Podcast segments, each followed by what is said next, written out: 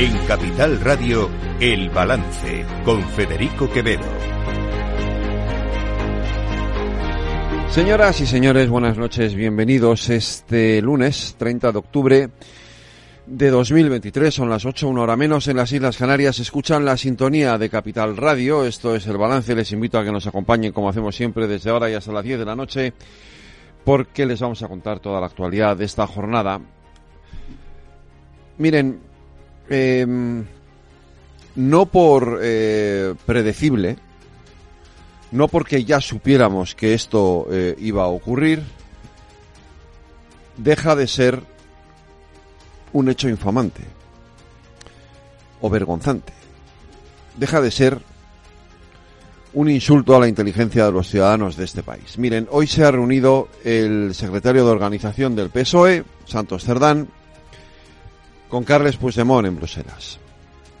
Ya la, escena en sí misma es eh, dolorosa, por decirlo de alguna manera. Es vergonzante y es lamentable. Eh, sentados en un sillón, en el sillón en el que estaba sentado cada uno en uno, en el sillón en el que estaba sentado eh, Carles Puigdemont, encima suyo, en la pared, una enorme foto conmemorativa del referéndum ilegal del 1 de octubre. Ese por el que fueron condenados los líderes del proceso por un delito de sedición y ese que ahora va a dejar de ser o de considerarse delito gracias a la ley de amnistía que va a aprobar este gobierno o que va a remitir el Partido Socialista como en forma de proyecto de ley a las Cortes para garantizarse así la investidura de Pedro Sánchez. La escena, la escena es dura, ¿eh? Y yo dudo que, que no, no sé, que, que no vaya a tener consecuencias, sino ahora sí en el futuro.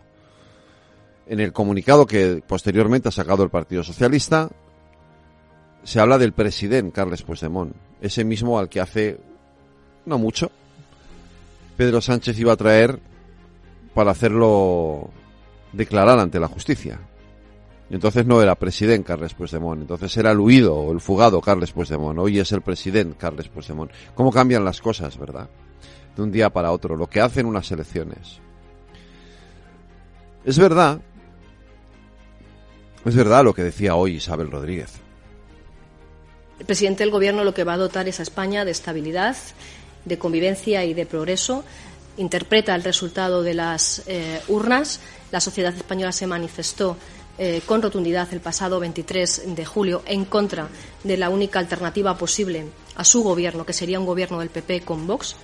Claramente la sociedad española dijo que eso no lo quiere y nosotros vamos a trabajar por dar una respuesta a este país en la senda del progreso, de la eh, convivencia y de los avances. Eso es lo que creo que con bastante claridad les expresó el presidente del Gobierno el pasado sábado. Digo que es verdad lo que decía Isabel Rodríguez porque, en efecto, el 23 de julio la sociedad española, los ciudadanos votaron en contra de la posibilidad de un gobierno del Partido Popular y Vox. De hecho, esa posibilidad fue lo que hizo o fue lo que movilizó al electorado de izquierdas. En eso no le falta razón. No le voy a negar a Isabel Rodríguez la razón en esa afirmación. Sin embargo, se la niego en el hecho de que lo que busque el presidente del gobierno sea la estabilidad por el bien del país. Lo que busca el presidente del gobierno es su propia satisfacción personal. Volver a ser investido presidente del gobierno, terminar ese periodo de 10 años que él siempre ha querido o se ha puesto como objetivo, como meta, estos 10 años de la presidencia del gobierno. A costa de lo que sea, esto es lo peor, porque em, si fuera de otra manera, si, si no se estuviera poniendo sobre la mesa cuestiones tan fundamentales, tan trascendentales, como valores que hace nada se defendían por parte del Partido Socialista, sin ponerlos nunca en duda, y que ahora sin embargo se desprecian, pues hombre, eh, podría tener sentido. Hoy va a empezar una consulta a las bases del Partido Socialista. Yo no tengo ninguna duda de que las bases le van a dar el aprobado a Pedro Sánchez, más que nada por la misma razón por la que los votantes eh, eh, votaron como votaron el pasado 23 de julio, porque las bases del PSOE no tienen ningún interés en que haya unas elecciones y en la posibilidad de que el Partido Popular y Vox puedan gobernar. Y es comprensible ¿eh? ese miedo, ese, ese rechazo a ese gobierno del PP Vox, yo lo entiendo. Y por lo tanto, se van a tragar, entre comillas, la, la amnistía eh, para evitar lo que ellos consideran un mal mayor. Luego ya veremos lo que ocurre con otras consultas, porque también está la consulta que quieren hacer eh, en Podemos, que se han sentido ninguneados en toda esta negociación. Pues mire, eh, me alegro que me haga esa pregunta, porque la fecha de la investidura la pone la presidenta del Congreso, corresponde a las cámaras. Y en esta degradación institucional en la que a la que nos somete Pedro Sánchez, que sea el Partido Socialista quien avanza cuando le gustaría que fuera la fecha de investidura, es una seña más, un síntoma más de esa degradación. La presidenta del Congreso está al frente de un poder, del poder legislativo, que no está bajo el control del Partido Socialista. Y por tanto volvemos a insistir en que debe de ser y debía de haber sido ya la presidenta del Congreso quien hubiera fijado esa fecha. Que sea el Partido Socialista quien lo insinúa, pues sencillamente creo que demuestra una vez más el poco rubor que tienen ya a la hora de evidenciar la manipulación y el control que quieren llevar a cabo sobre el resto de los poderes. Y esto, si me lo permiten, me recuerda a las dictaduras. Yo creo que en las dictaduras suele ser el partido del líder el que anuncia cuándo van a ocurrir las cosas que afectan a otros eh, poderes. Es que todo el proceso de investidura de Pedro Sánchez está siendo difícil de, de asimilar. Este cerrojazo que ya hemos denunciado más veces aquí en, en este programa, que, eh, al que tiene sometido a la presidenta Armengol al Congreso de los Diputados, es sorprendente, cuando, cuando menos. ¿eh? ¿eh? como diría Mariano Rajoy, no es un tema menor. Eh, pero es que el hecho de que un mes después de la designación de Pedro Sánchez sigamos sin tener, sigamos sin tener una fecha para la investidura, eh, pues hombre, ya con perdón, como diría manda, eh, Federico Trillo, manda huevos. Eh, en fin, es que... Y que sea además el presidente del gobierno el que se arrogue la prerrogativa de decidir cuándo va a ser esa investidura, cuando esa es una labor del legislativo, no del ejecutivo, una tarea del ejecutivo, del legislativo, perdón, pues evidentemente en eso tiene razón Juca Gamarra. Es decir, eh, no voy a decir que se parezca a una dictadura, pero sí desde luego a un régimen muy personalista, que es a lo que nos parece que nos quiere conducir Pedro Sánchez, ¿no?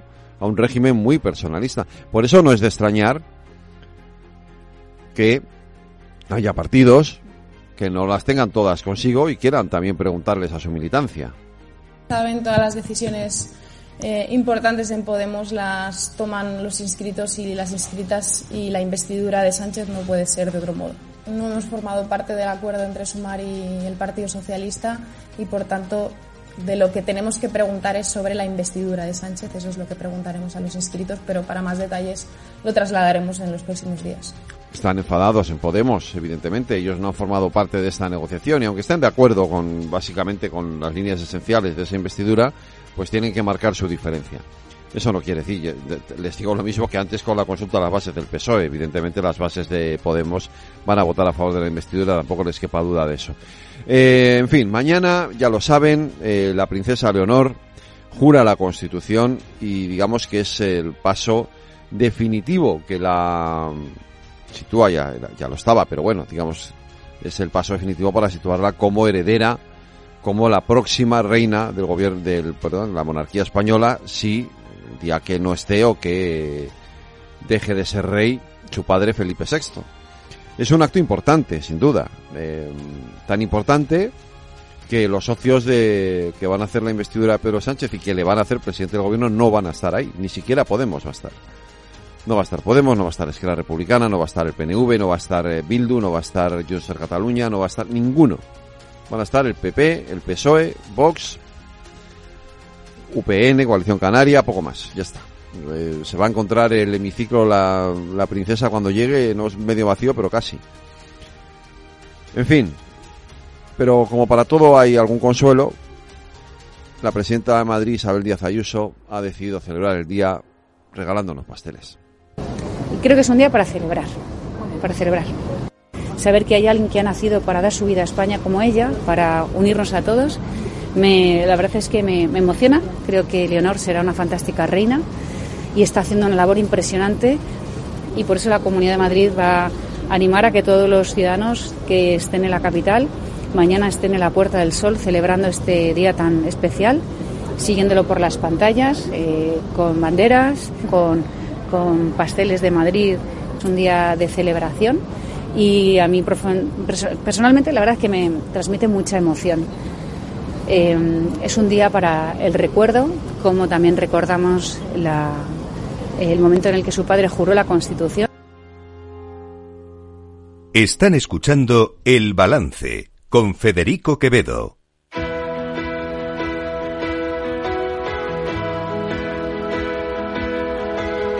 Las noticias de El Balance con Federico Quevedo, Aida Esquirej y Lorena Ruiz.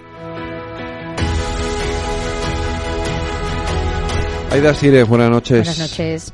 Lorena Ruiz. Buenas Felicidades, noches. feliz Gracias. cumpleaños. Muchas gracias. Hoy es el cumpleaños de nuestra querida Lorena, así que le felicitamos también en antena. Vamos ya con los eh, con las noticias del día. Aida, la inflación se estabiliza y repite en el tres y medio en el mes de octubre. Lo que crece, eso sí, es el déficit público. La subida de la luz y la bajada de los carburantes han hecho que el IPC se mantenga en octubre en el 3,5%, tres décimas menos de lo esperado. La subyacente, que excluye alimentos no elaborados y energía, baja seis décimas hasta el 5,2. Es la menor tasa desde junio del año pasado. En términos mensuales, el IPC ha aumentado un 0,3%, una décima más de lo que subió el mes anterior y con este repunte la inflación encadena cinco meses consecutivos de alzas mensuales. Según el Ministerio de Asuntos Económicos, España se consolida como una de las principales economías de la zona euro con una menor inflación y mayor crecimiento. Escuchamos a la vicepresidenta económica en funciones, Nadia Calviño. En el contexto internacional actual, el dato adelantado de IPC de octubre es una muy buena noticia. España se mantiene entre los países europeos con la inflación más baja, en el 3,5%, y se registra una bajada significativa de la inflación subyacente, que excluye energía y alimentos no elaborados. Las medidas puestas en marcha por el Gobierno funcionan para bajar la inflación, apoyar a las familias y reforzar la competitividad de las empresas españolas. Y la vicepresidenta segunda en funciones, Yolanda Díaz, ha pedido que se revise la eliminación de las medidas para hacer frente a la crisis de precios derivada de la guerra en Ucrania, que acaban el día 31 de diciembre por su impacto en el IPC. Nosotros tenemos una tesis y que fue que la eliminación de, de estas medidas de golpe podía tener eh, un coste importante en términos de IPC de un punto y medio y esto nos preocupa de manera mmm, sustancial. Hemos dicho que tocaba ¿no? evaluar estas medidas, todas y cada una de ellas, eh, de manera individualizada en cuanto al déficit público, aumenta un 3,9% entre enero y agosto por el aumento de los gastos y se sitúa en los 29.930 millones de euros. Eso sí, a pesar del dato, el crecimiento de la economía ha permitido reducir la ratio de déficit sobre el PIB casi una décima hasta el 2,05% según los datos de ejecución presupuestaria publicados por el Ministerio de Hacienda. La recaudación crece un 3,1% respecto a septiembre de 2022 y supone el 83,1% del total de los recursos de ese lado, los impuestos sobre la producción y las importaciones aumentan un 2,2% y dentro de los recursos no financieros, como novedades impositivas de 2023, destaca el ingreso del nuevo impuesto especial sobre los envases de plástico no reutilizables, el gravamen temporal energético, el gravamen temporal de entidades de crédito y establecimientos financieros de crédito y el impuesto temporal de solidaridad de grandes fortunas que han permitido una recaudación conjunta de 3.892 millones hasta septiembre. Precisamente el Banco de España duda de que el gobierno alcance ese 3% de déficit que exige la Unión Europea. El Banco de España teme que la ralentización de la economía y un aumento de la deuda y del gasto impidan alcanzar ese objetivo. Advierte de que la reducción del endeudamiento se ha debido exclusivamente al avance del PIB nominal, no a un plan de reducción del gasto. Según el informe de estabilidad financiera del regulador español, el crecimiento de la actividad económica en España se ha debilitado y se observa ya una clara pérdida de dinamismo con respecto al conjunto de 2022. Las proyecciones para 2023-2025 contemplan un crecimiento medio de la economía española en el entorno entorno del 2%. Además, ve un importante desequilibrio estructural de las finanzas públicas en España, por lo que pone en duda que el Gobierno pueda llegar a cumplir con la exigencia del 3% de la Unión Europea en 2024 y la deuda por debajo del 100% ante esa ralentización de la economía que ya se ve. Por eso reclama un plan urgente de consolidación fiscal que permita reducir el déficit estructural. Especial preocupación del Banco de España por la situación de los hogares por el aumento de los tipos de interés que continúan presionando al alza la carga financiera de los hogares con deuda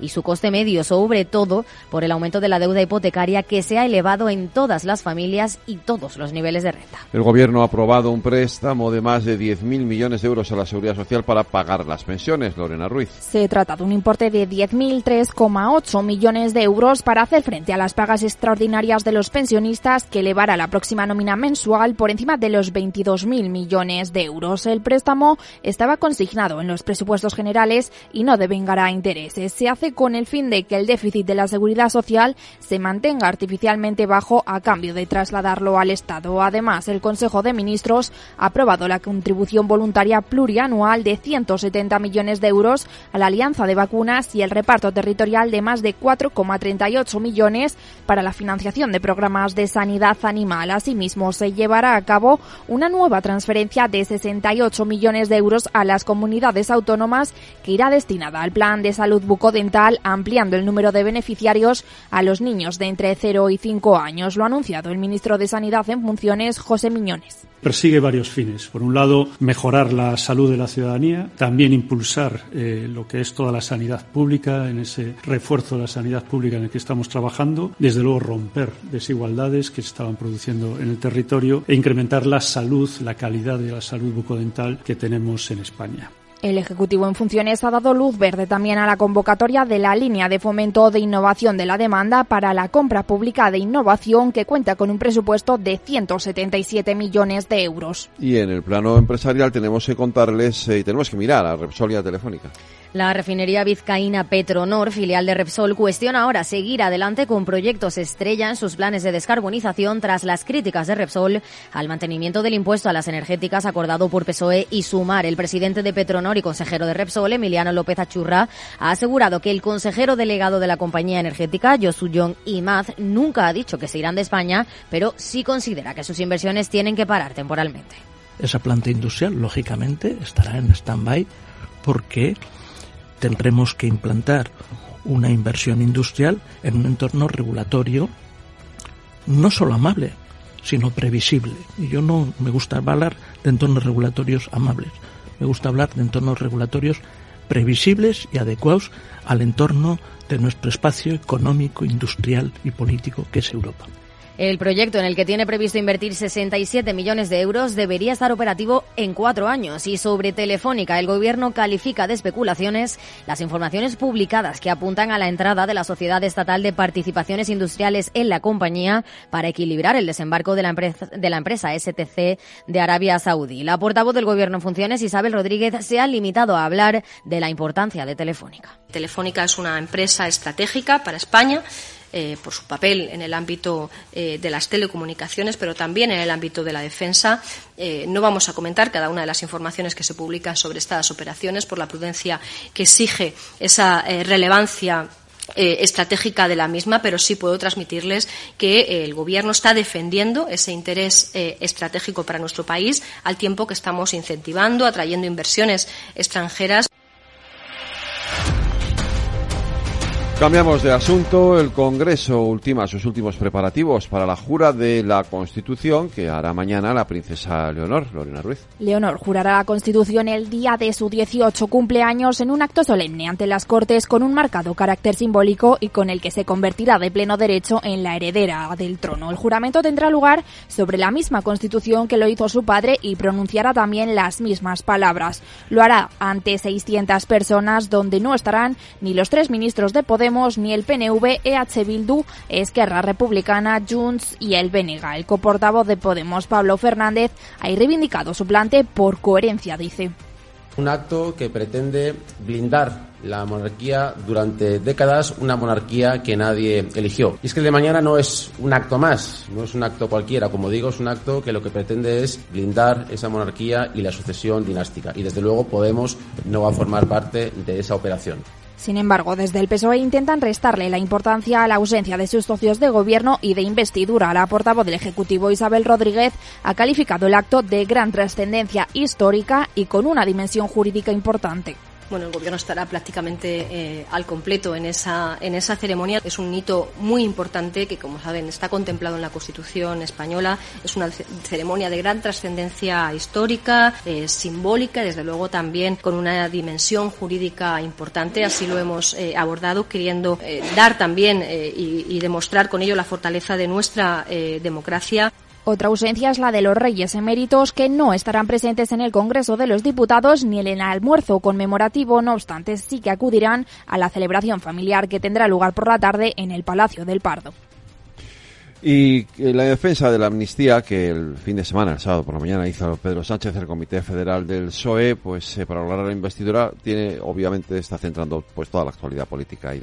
Y precisamente hoy el PSOE ha arrancado la consulta a su militancia. En una carta dirigida a los afiliados socialistas, Pedro Sánchez ha reiterado su convicción de que la amnistía es el camino correcto para Cataluña y ha llamado a las bases a elegir entre avance o retroceso en la consulta que se celebra entre este lunes y el próximo domingo relativa a los pactos para una investidura. En total están llamados a votar unos 172.600 militantes socialistas, aunque en esa consulta no se menciona la amnistía. La portavoz del Gobierno en funciones, Isabel Rodríguez, ha vuelto a defender hoy la medida. Y ya nadie discute, ni siquiera nuestros adversarios políticos, que hoy la situación en Cataluña es infinitamente mejor de lo que la encontramos a nuestra llegada al Gobierno. Y que eso es también lo que plantea el presidente del Gobierno en su aspiración a la próxima investidura. Seguir avanzando en esta senda de progreso y de convivencia con una Cataluña que la queremos protagonistas, protagonista de los grandes cambios y desafíos que nuestro país tiene por delante. En la carta, Sánchez defiende abiertamente la amnistía a los encausados del proceso en el nombre de España, en el interés de España y en defensa de la convivencia entre españoles y pide a las bases que decidan con altura de miras. La votación, por cierto, según los estatutos, estatutos del PSOE, es vinculante y obligatoria. Una consulta que el PP ha calificado de teatrillo porque, según la número dos del Partido Popular, Cuca Gamarra, quienes tienen que votar son los españoles. Los populares vuelven a reclamar elecciones el 14 de, de enero si se quiere cambiar de facto el marco constitucional para que no lo decidan solo los diputados que quieren la independencia y los miembros del PSOE. Que se vaya a someter a un teatrillo de consulta dentro de las bases del Partido Socialista. Lo que ya está pactado por parte de Pedro Sánchez con los independentistas no legitima aquello que las urnas no han legitimado. Y, por tanto, si quiere someter Pedro Sánchez a una consulta en relación a esto, a los españoles, la única consulta que es válida es la de las urnas para que todos los españoles nos pronunciemos el 14 de enero Gamarra llama a la sociedad a movilizarse para combatir lo que está fuera del marco constitucional, moral y ético. El próximo acto del PP contra la amnistía tendrá lugar este domingo en Valencia. Por su parte, Podemos consultará también a sus bases el apoyo de sus cinco diputados a la investidura de Sánchez, pero no hablará del acuerdo entre Sumar y PSOE al no haber formado parte del mismo. Todas las decisiones eh, importantes en Podemos las toman los inscritos y las inscritas y la investidura de Sánchez no puede ser de otro modo no hemos formado parte del acuerdo entre Sumar y el Partido Socialista y, por tanto, de lo que tenemos que preguntar es sobre la investidura de Sánchez. Eso es lo que preguntaremos a los inscritos, pero para más detalles lo trasladaremos en los próximos días. Y en esas negociaciones para la investidura, desde H. Bildu, su coordinador general Arnaldo Otegui ha confirmado el sí de sus seis diputados a la investidura de Sánchez y ha llamado a tener altura de miras para abordar una segunda legislatura larga centrada en el debate de la plurinacionalidad. Comprometimos nuestros votos de manera ya oficial en esa reunión. Euskal Herria Bildu votará sí con sus seis diputados y diputadas a la investidura del señor Sánchez. Uno de los debates centrales de esta nueva legislatura va a ser exactamente este, el reconocimiento de la naturaleza plurinacional del Estado y, como consecuencia, el reconocimiento nacional, entre otros, de Euskal Herria. Mientras que desde Esquerra, la portavoz Raquel Sanz ha admitido que las negociaciones se han intensificado, pero un acuerdo de investidura aún está lejos. Además, Sanz ha valorado positivamente que por primera vez Pedro Sánchez haya hablado explícitamente de amnistía, pero sigue insistiendo en que solo es el principio de la negociación porque no resuelve el conflicto político entre Cataluña y el Estado se han intensificado los contactos, se han intensificado las negociaciones, pero aún estamos lejos del acuerdo, con lo cual eh, es el punto en el que estamos. La prisa la tiene el señor Pedro Sánchez. Eh, los requisitos por parte de Esquerra Republicana son muy claros. Amnistía, hablar de la autodeterminación, de resolver políticamente el conflicto político, hablar del bienestar de la ciudadanía en materia de déficit fiscal, en materia eh, de, traspaso de rudalías y regionales. Y a partir de aquí, mmm, nuestras cartas están sobre la mesa. Por cierto, que hemos conocido hace unos minutos que el secretario de organización del PSOE, Santos Cerdán, se ha reunido con el expresidente catalán, Carles Puigdemont, en el Parlamento Europeo. Un encuentro en el que también han estado presentes el secretario general de Junts per Catalunya, Jordi Turul, la presidenta del grupo del PSOE en el Parlamento Europeo, Irache García Pérez, y el jefe de la delegación socialista en el Parlamento Europeo, Javier Moreno. Según ha trasladado el PSOE en un comunicado, todos han coincidido en destacar el buen ambiente del encuentro y han constatado que las negociaciones avanzan en la buena dirección. Pues hoy Pedro Sánchez también ha tenido tiempo para presidir un homenaje a las víctimas de la guerra civil, Lorena Ruiz. Un homenaje donde el presidente del gobierno en funciones ha cargado contra los críticos con la ley de memoria democrática. Sánchez ha defendido la ley, asegurando que se elaboró siguiendo la recomendación de distintos organismos internacionales de derechos humanos y escuchando las demandas de la sociedad civil. Por ello considera que es de suma ignorancia calificarla de sectaria y revanchista. La memoria democrática es una cuestión de Estado. La ley de memoria democrática es una ley de Estado, que, no concierne a una ideología en particular. Por eso es incomprensible que aún hoy algunos no sientan como propio el deber asumido con normalidad en cualquier democracia del planeta y en particular del continente al que pertenecemos. Soy consciente de que vamos tarde, vamos muy tarde. Sánchez ha mostrado su compromiso para que la ley se aplique, se sigan llevando a cabo exhumaciones de desaparecidos y se tramiten todas las peticiones de nacionalización de los exiliados y de sus descendientes. Además, ha asegurado que se seguirán retirando símbolos contrarios a la memoria democrática y las distinciones y honores de aquellos que participaron en la guerra o en la dictadura. Ha apostado también por la actualización del relato histórico de los libros de texto, según él, para que no se diga eso de que no hemos llegado a la guerra civil en la clase de historia. Canarias ha pedido al gobierno de Sánchez que dé la cara para abordar la crisis migratoria. Desde el archipiélago reclaman que sea el propio Pedro Sánchez quien dé la cara y quien esté al frente de la coordinación de las miles de personas que han desembarcado en Canarias este último mes. Además, han pedido al presidente en funciones que solicite a la Comisión Europea la movilización de todos los recursos necesarios para desplegar a sus fuerzas en la costa africana para que no sigan saliendo más cayucos. Por su parte, el ministro de Seguridad Social y Migraciones, José Luis Escriba, ha anunciado que el gobierno va a habilitar a finales de semana instalaciones militares para que se usen como campamentos transitorios para acoger a 3.000 migrantes trasladados a la península y es que el ministro ha destacado el buen funcionamiento del sistema y su gran capacidad de atención de personas. Nosotros tenemos un compromiso desde el año 2020 de que el número de personas, eh, digamos, acogidas en Canarias no superaría nunca el número de 6.000 y eso lo estamos cumpliendo estrictamente. Entonces esto va fluctuando de unos días, unas semanas a otras y eso es, ese es el, digamos, la organización y la planificación que tenemos y además compartida con las administraciones canarias. Escriba se reunirá mañana con los ayuntamientos y con las comunidades autónomas para informar sobre la operación para trasladar migrantes desde Canarias a la península. La Federación de Comunidades Judías y el Observatorio de Antisemitismo en España han acusado a Yone Belarra y a Yolanda Díaz de hacer declaraciones antisemitas. Ambas comunidades judías han calificado de antisemitas las declaraciones de la vicepresidenta segunda y de la ministra de Derechos Sociales que calificaron de genocidio las actuaciones de Israel en la franja de Gaza. No obstante, han declarado que no denunciarán a las ministras, sino que se quedará en un reproche público. Han pedido que sea una sola voz del gobierno la que se pronuncie de manera tajante sobre el conflicto y también han advertido de que durante este mes se han producido un aumento del antisemitismo en España a raíz de la guerra. Por ello, han reclamado prudencia y responsabilidad a los políticos y a los medios de comunicación en la utilización del lenguaje. Y mientras tanto, Israel ha expandido las operaciones en Gaza con la entrada de fuerzas adicionales. El ejército de Israel ha anunciado una expansión de las operaciones en la franja de Gaza y ha señalado que fuerzas adicionales han entrado en el enclave. De esta forma, fuerzas de tierra, carros de combate e infantería han entrado en Gaza para avanzar hacia los terroristas. Han anunciado también la muerte de varios operativos de Hamas y han confirmado que las fuerzas de Israel han conseguido liberar a una coronel que había sido tomada como rehén por Hamas el pasado 7 de octubre. ¿Y en los mercados, Aida?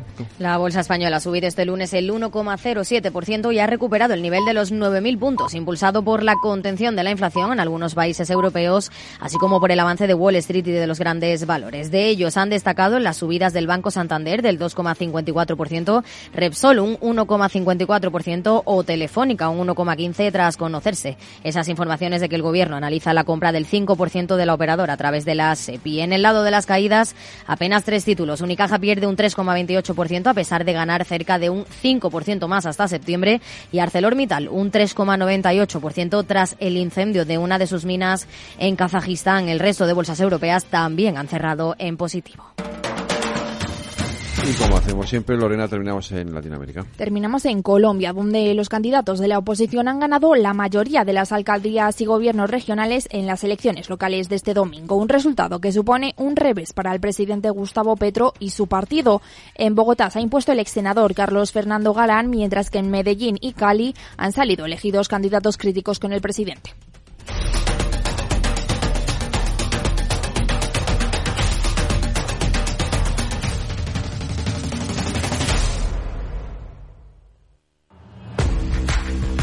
Oye, pensando cómo ahorrar en momentos como este, con los precios por las nubes. Y todavía no conoces XTB, una nueva forma de invertir pensada para todos. Desde solo 5 euros y cero comisiones hasta 100.000 euros al mes para invertir en acciones y ETFs. Con XTB tu dinero está depositado en bancos españoles y tu broker es uno de los más respetados del mundo, regulado por la CNMV y los principales organismos internacionales. Y con oficina propia en Madrid desde el año 2008. Entra en xtb.com. Recuerda, xtb.com. A partir de 100.000 euros al mes, la comisión es del 0,2%, mínimo 10 euros. Invertir implica riesgos.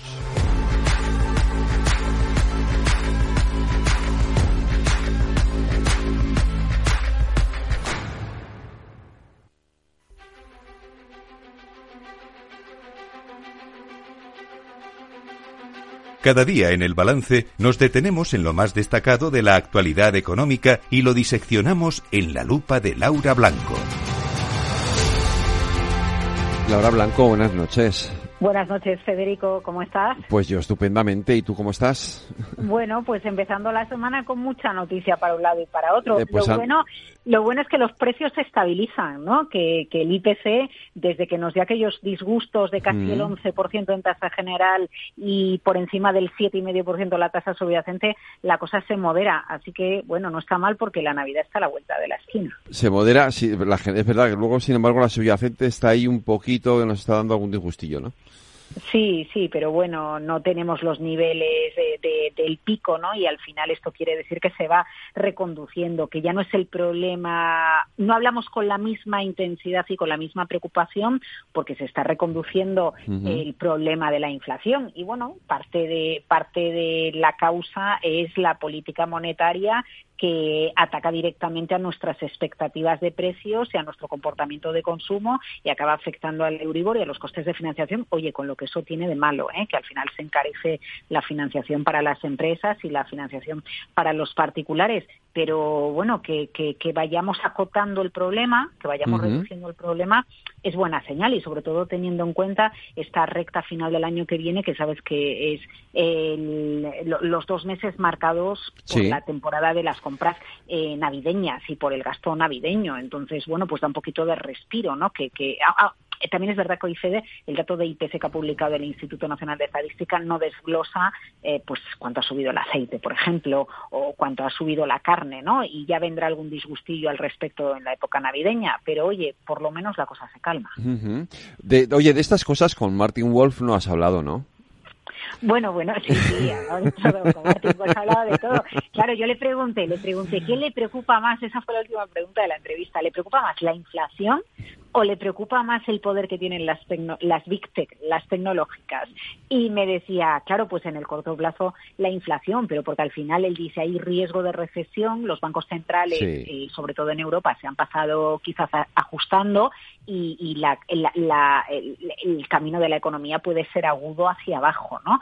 Ahora, en el medio plazo, pues el poder de las grandes compañías tecnológicas eh, mm, hay que tenerlo en cuenta y, quizás hay que quizás hay que acotarlo. Eh, a quien le interese, la entrevista la tenemos muy chula, la entrevista de, Capital Radio, la tenemos en nuestra web y hablamos de todo, Fede, porque al final intenté charlar con Martin Wolf, él es el editor jefe de, preguntar de Financial Times. Eso es. Sí, sabe, ha vivido mucho y ha escrito mucho, ¿no? Él, él fíjate que él una, es una de esas personas que reconoce que va cambiando su manera de pensar a medida que pasan los años. Algo que es muy loable, que alguien se vaya adaptando a los nuevos tiempos.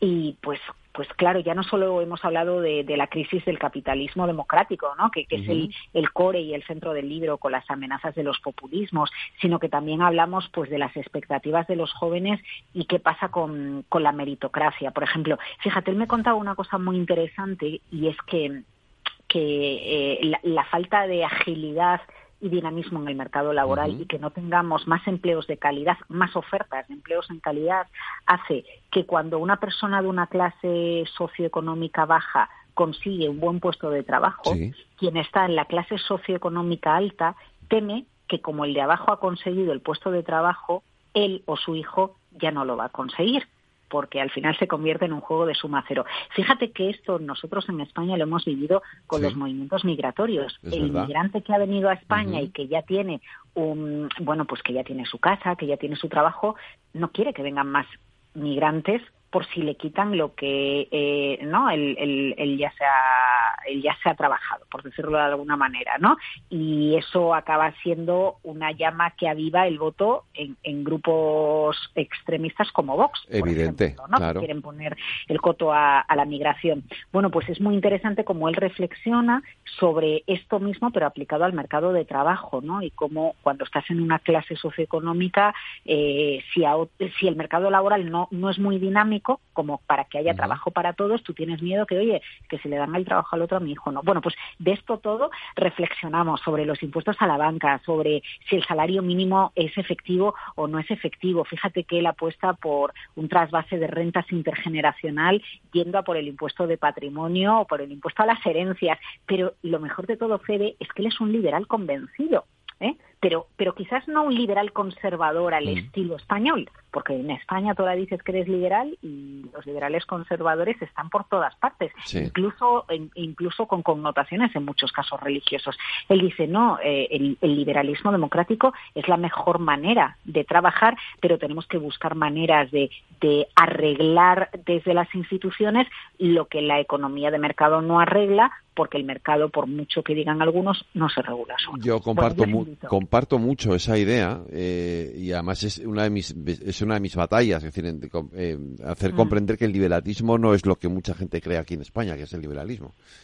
Sí, sí. lo que, pasa es que yo, a veces tengo la sensación, Federico, de que, es una batalla perdida, ¿no? En los orígenes del liberalismo, que precisamente pone al hombre en el centro, el, esfuerzo en el centro, la, capacidad individual en el centro, ¿no? Y que deja de lado el poder de la Iglesia, el poder de la nobleza, ¿no? Eh, e, ese es el liberalismo que yo creo que tú, que, a ti te gusta, desde luego a mí es el que me gusta. Lo que no me gusta es el liberalismo conservador, en el cual, eh, eh, bueno, lo que se pretende es mantener los privilegios de, unos pocos. Exacto, porque al final todo esto va de estatus. Si, si tú lo que quieres es mantener tu estatus, te vuelves conservador y no permites que la sociedad evolucione para que, pues, por ejemplo, haya esa movilidad social que permite a, a, chavales, a jóvenes de, clases sociales y económicas inferiores subir. Bueno, fíjate que de hecho este fin de semana eh, en Twitter hemos estado hablando mucho sobre el último informe de Cotec, donde precisamente abordaba cómo en función de donde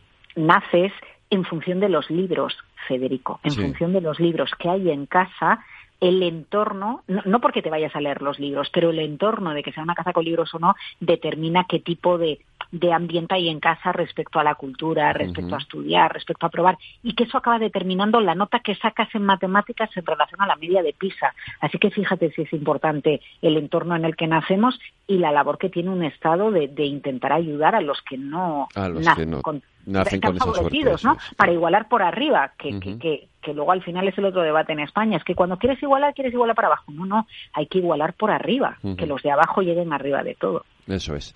Oye, un par de asuntillos que tenemos por ahí del día de hoy que creo que, que quiero comentar contigo. Repsol, hoy, ha, ha entre comillas, ha cumplido con su amenaza. No es que haya es una amenaza, lo que ha dicho es que va a paralizar, bueno, darle un stand-by, ¿no? Algunas inversiones, ¿no? Sí. Eso es. Sí, sí, sí, sí, ha sido el presidente de Petronor en una entrevista y dice que, que la ubicación de, de la planta para producir combustible sintético está en, en stand-by porque por, por la ausencia de marco jurídico previsible.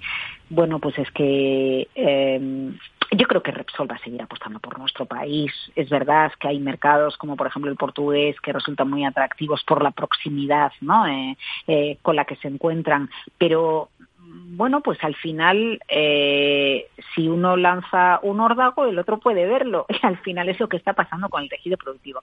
Si recuerdas, antes de, en julio, antes de las elecciones de julio, uno de los asuntos que más abordábamos en la lupa Fede era la importancia de que eh, haya bandera blanca entre nuestro tejido productivo y el gobierno. Y como eh, una alianza PSOE-Sumar, eh, eh, me- me- amnistía mediante eh, gobierne este país, es súper importante que, que las empresas tengan a, a una mano amiga, ¿vale? Aunque quede un poco pomposo decírtelo así, pero hace falta que el tejido productivo tenga una mano amiga en el gobierno y el gobierno eh, eh, piense en, en el tejido productivo y en las empresas que son industria, que dan valor añadido y que generan empleos de calidad con sueldos elevados en España. Efectivamente. Y el otro asunto, Telefónica. Sí, sí. Bueno, ¿cómo se nota? ¿Cómo se nota que en una semana Telefónica presenta su plan estratégico? Que aquí todo el mundo está publicando de todo y aquí nadie confirma nada. Federico. Esta Ya. mañana desayunamos con el confidencial que la SEPI toma el 5%. Sí. Esta tarde hemos merendado con el economista diciendo que STC renuncia al 9,9% y que solo el 4,9%.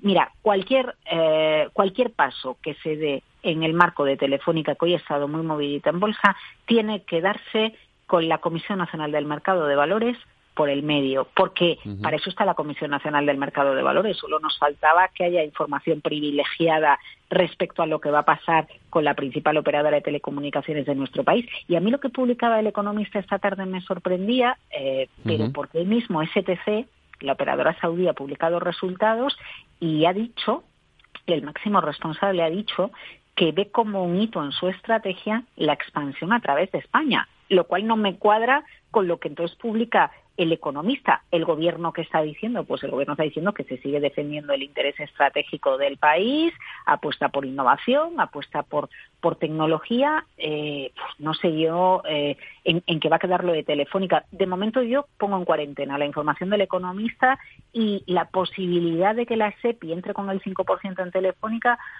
pues hace 20 años que la CEPI, o más, que la CEPI salió de Telefónica. Estaba Sí. Aznar en el gobierno y se vendió el 20%. ¿Te acuerdas de aquella época en la que Sí. reducíamos la deuda vendiendo las participaciones? Eh, no sé, yo, yo, yo preferiría dejar respirar un poco las posibilidades en torno a la operadora porque aquí nadie dice ni confirma nada, Fede. Pues eh, esperaremos a mañana a ver si tenemos alguna información más y lo comentaremos también aquí en la lupa. Laura, buenas noches o buenas, Buenas noches. Oye, mañana te vas a disfrazar de Halloween. Eh, si te soy sincero, no estoy yo con mucho cuerpo de Halloween últimamente.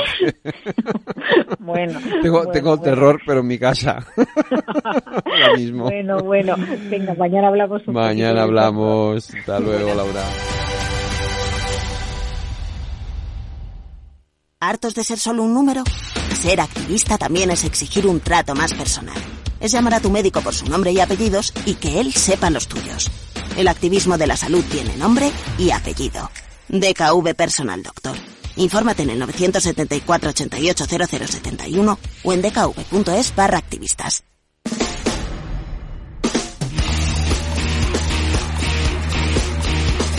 El balance de los deportes con Paco Lloret. Paco Lloret, buenas noches.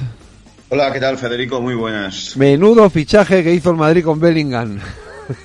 Sí, sí, sí. ¿Eh? sí. ¿O no? Eh, sí, sí, magnífico. O sea, yo creo que estamos ante. Además, mira, te voy a, te voy a hacer el yig y el yang, en la cara y la cruz. Eh, porque Bellingham es el futbolista eficaz, discreto, trabajador, realizador, eh, y Vinicius es todo lo contrario. Yo creo que el Madrid se ha encontrado con un tesoro, porque Jude Bellingham es un futbolista espectacular y que está siendo la revelación del fútbol español. Y en Barcelona se volvió a confirmar que Vinicius tiene un problema que es extensivo al club y que evidentemente le va a crear muchísimas dificultades allá por donde vaya. Pero bueno, a lo que me, por lo que me preguntabas, en efecto, creo que estamos ante un jugador eh, que está rompiendo todas las previsiones y eh, es un acierto de quien lo incorporó y realmente está rindiendo a un nivel eh, magnífico. Creo que, que es en esta noche en que se decide el balón de oro, no sé si será ahora, porque esto ya sabes que las elecciones son muy, muy relativas, pero si sigue así, desde luego no dudo que lo será en el futuro. Y además me quedo con lo que te estaba diciendo, eh, que no es una, no sé, no, no, no, le veo ese componente retador hacia rivales ni públicos, ¿no? Yo creo que eso es algo que hay que empezar a valorar.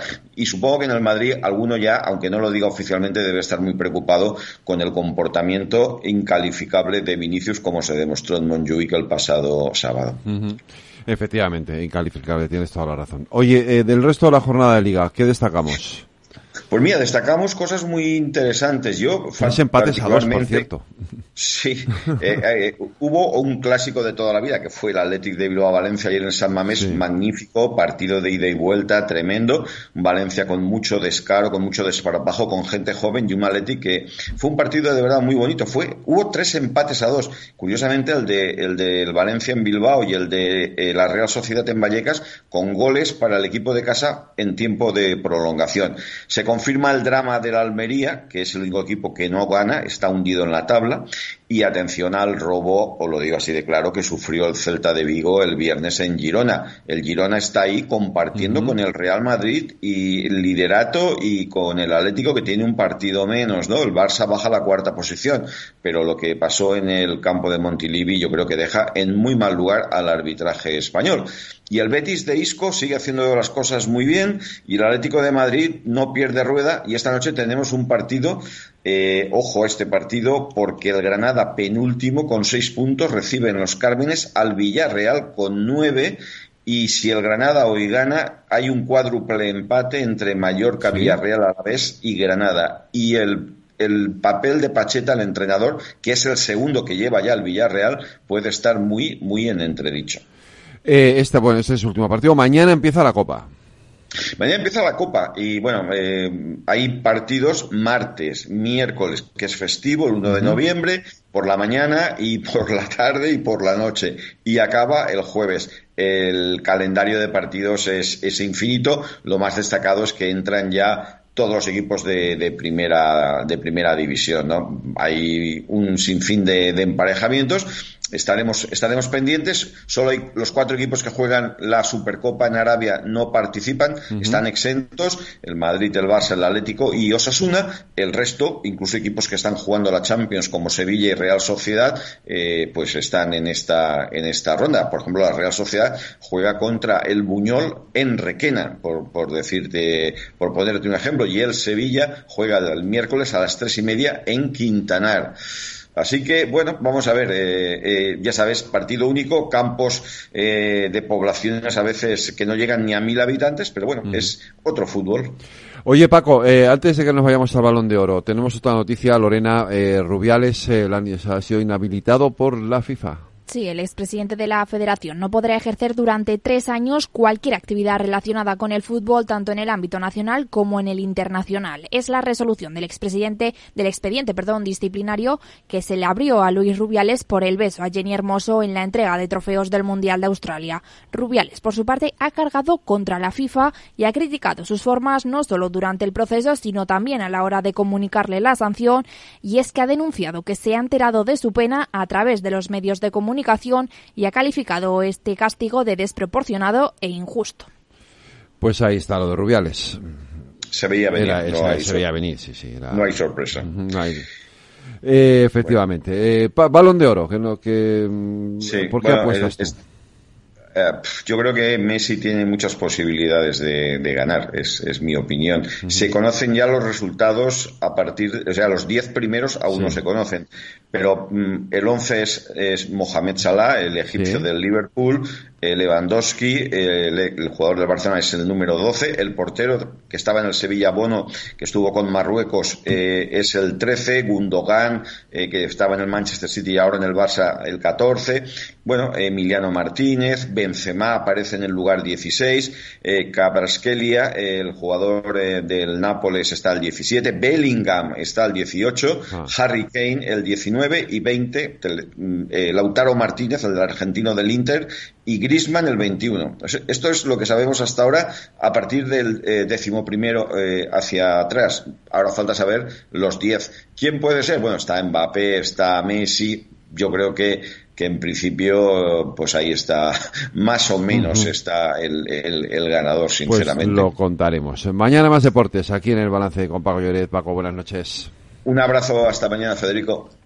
¿Quieres cobrar por operar con tu dinero?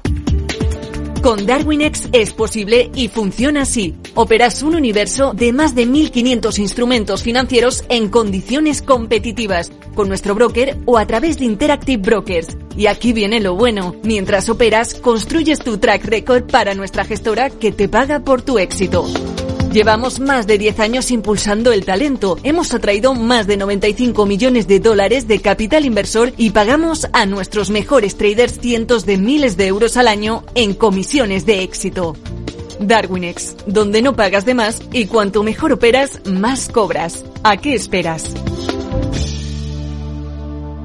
Tu capital está en riesgo. El rendimiento pasado no es una indicación de resultados futuros. Datos actualizados en agosto de 2023. Este es un mensaje para todos los oyentes de radio. Y es solo para decir gracias. Gracias por dedicarnos tres horas cada día. Gracias por escucharnos en casa, en el coche, en el trabajo, en un móvil o donde sea, en directo o en podcast. Gracias por tu fidelidad. Porque gracias a ti, la radio sigue siendo un gran medio. El más creíble, en el que más confías y el que mejor te informa y entretiene. El medio del día a día la actualidad al instante y que te acompaña siempre estés donde estés. Radio Value, la Asociación de Radios Comerciales, te da gracias a ti.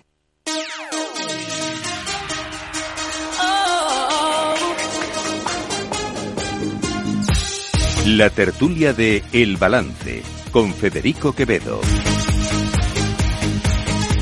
Aidas Kirek, ¿qué ritmo nos traes hoy de, para los temas de la tertulia? A ritmo de The Saturdays que es el cumple 34 añitos de Vanessa White que bueno, es la cantante del grupo. Del grupo. Pues nada, eh, felicidades a Vanessa White, cantante de Saturdays, con este, no sé cómo es muy conocida esta canción, no me acuerdo cómo se llama, pero bueno, pero es muy conocida. Eh, al ritmo de The Saturdays vamos a contar los temas de la tertulia. Hola tertulianos, protestas contra la amnistía, protestas contra Israel y más bombas, pero arranca una semana en la que el protagonismo también será para Leonor de Borbón. Vamos por partes. Sánchez por fin defiende públicamente la amnistía en el Comité Federal del PSOE. El presidente en funciones reconoce que hace de la necesidad virtud y que antes del 23J la medida de gracia no figuraba en sus planes en su alegato de la iniciativa para cerrar las heridas abiertas en Cataluña. Cataluña está lista para el reencuentro total los representantes de más del 80% de los catalanes respaldan esta medida y por esas mismas razones, en el nombre de España, en el interés de España, en defensa de la convivencia entre españoles, defiendo hoy la amnistía en Cataluña por los hechos acaecidos en la década. Aplausos de todos menos de García Paje. Y el domingo, manifestaciones contra esa amnistía organizadas por las derechas. Vox ganó al PP en su exhibición de fuerza. Logró reunir en las calles de Madrid a 100.000 personas, según delegación del gobierno, frente a los 40.000 del, 40 del PP el 24 de septiembre o a los 20.000 de Málaga de este fin de semana. Bendodo se ha puesto celosón. Dice que Vox se pone de acuerdo con el gobierno con las cifras de manifestantes para quitar importancia a los actos del PP y Garriga le responde lo incomprensible, lo ridículas incluso que nos parecen y lo profundamente inaceptables las declaraciones del señor Bendodo de esta mañana. Le ha molestado que más de 150.000 personas se manifestaran ayer en contra del gobierno en Colón. No entendemos, como en un momento de emergencia nacional, donde está en juego nuestro Estado de Derecho, donde está en juego la unidad de la patria, donde un presidente del gobierno está dispuesto a vender lo más preciado a sus enemigos, hay algunos protagonizando declaraciones tan desafortunadas. Estuvieron exdirigentes del PP como Esperanza Aguirre, María Sangil y Jaime Mayor Oreja. En la suya, Feijóo acusó a Sánchez de buscar una única reconciliación, la suya con el sillón presidencial. Cuando los que cumplimos la ley tenemos que pedir perdón y los que incumplen la ley dicen que volverán a hacerlo, eso no es una amnistía, eso no es una reconciliación. Aquí solamente hay una reconciliación del señor Sánchez con el sillón de presidente del gobierno. No hay más reconciliación. Que no nos tomen el pelo. Que no nos digan que se hace por España lo que se hace contra España. Manifestación ayer también en Madrid en apoyo a los palestinos. Cerca de 35.000 personas, entre ellas Ione Belarra, que criticó a Sánchez, pero claro, Díaz salió en su defensa. Y mañana Leonor jurará la Constitución ante las Cortes Generales en una estampa completamente distinta a la que rodeó a su padre, el rey Felipe VI, hace 36 años. Lo hará junto a la presidenta del Congreso, Francina Armengol, y serán mujeres cinco de los nueve miembros de la mesa. No asistirán ni Belarra, Montero ni Garzón ni los partidos nacionalistas. Esquerra ha anunciado la exclusiva, que no sé a quién habrá sorprendido. Les damos la exclusiva eh, que Esquerra Republicana mañana no asistirá a la jura de la Constitución por parte de de la princesa Leonor, eh, básicamente porque no creemos en la monarquía, no creemos en los privilegios de unos pocos por cierto, la princesa Leonor ya es la más valorada de la familia real, superando a su padre Felipe VI. Los españoles le otorgan un 8,2 de nota frente al 7,3 que obtiene el rey. ¡Viva el vino! Gracias, Aida. Mundo Mal, buenas noches. ¿Qué tal? Buenas noches, ¿cómo estamos? Isa Martínez Riva, buenas noches. Buenas noches, María José de Vega, buenas noches. Hola. El mundo, 100.000 ni de coña. O sea, a ver, eh, delegación del gobierno. Está- le- le No, la primera vez que coinciden... Tocando las narices al PP, claramente. Claro, la primera vez que coinciden ¿no? las expectativas o los Eh. datos de los manifestantes y los, y los de la propia delegación del gobierno. Bueno, no solamente para tocar las narices al Partido Popular, sino también para darle mucho miedo a la gente. Fijaros cómo está Vox.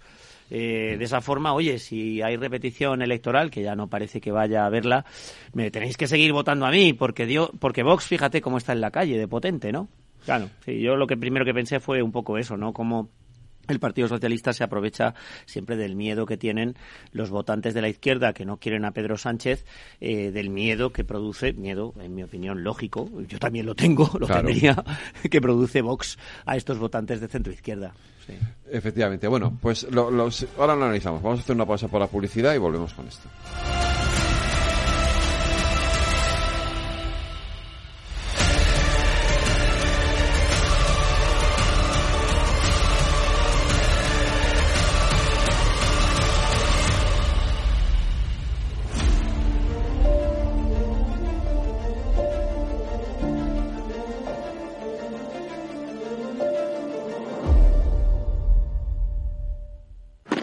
Si te gusta el pádel, en Capital Radio tenemos tu espacio.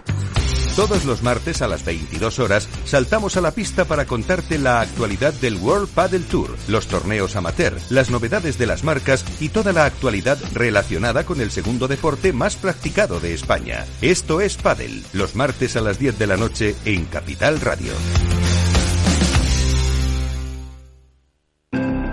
La Comunidad de Madrid, a través del Instituto Regional de Seguridad y Salud en el Trabajo, convoca subvenciones para reducir la siniestralidad laboral y mejorar las condiciones de seguridad y salud en el trabajo.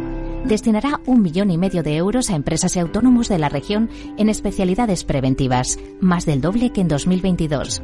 Las líneas de ayuda cubrirán todas las especialidades preventivas, también los gastos para la mejora de las condiciones de trabajo relacionadas con la seguridad, higiene industrial, ergonomía y psicosociología aplicada, además de los gastos en sensibilización y formación preventiva.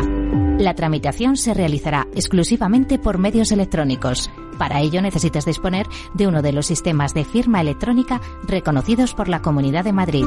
El plazo finaliza el 15 de noviembre. Más información en el 971 31 23 o en el correo electrónico irsst.subvenciones@madrid.org. Comunidad de Madrid. El bosque finlandés, el monasterio de Santa María del Paular y el chocolate artesanal de Rascafría. La impresionante iglesia gótica de Torrelaguna, un pueblo con una historia increíble. La rica gastronomía tradicional de. Imposible contarte en tan poco tiempo todo lo que puedes descubrir en las villas de Madrid. El mejor estilo de vida del mundo. Comunidad de Madrid. Dicen que el agua de Madrid es la mejor agua del mundo, pero ¿sabes lo que hay detrás de cada gota? Un gran equipo de profesionales que trabaja para llevar el agua de todos a todas partes, cuidando del medio ambiente y cuidando de ti, porque no solo te ofrecemos la mejor agua, sino también el mejor servicio. Canal de Isabel II, cuidamos el agua. Desde el 16 de octubre, protégete doblemente de la gripe y el COVID. Si tienes más de 60 años, perteneces a algún grupo de riesgo, eres personal sanitario o sociosanitario, pide cita en tu centro de salud o punto de vacunación. En la web de la Comunidad de Madrid encontrarás más información del plan de vacunación frente a la gripe y el COVID. Comunidad de Madrid.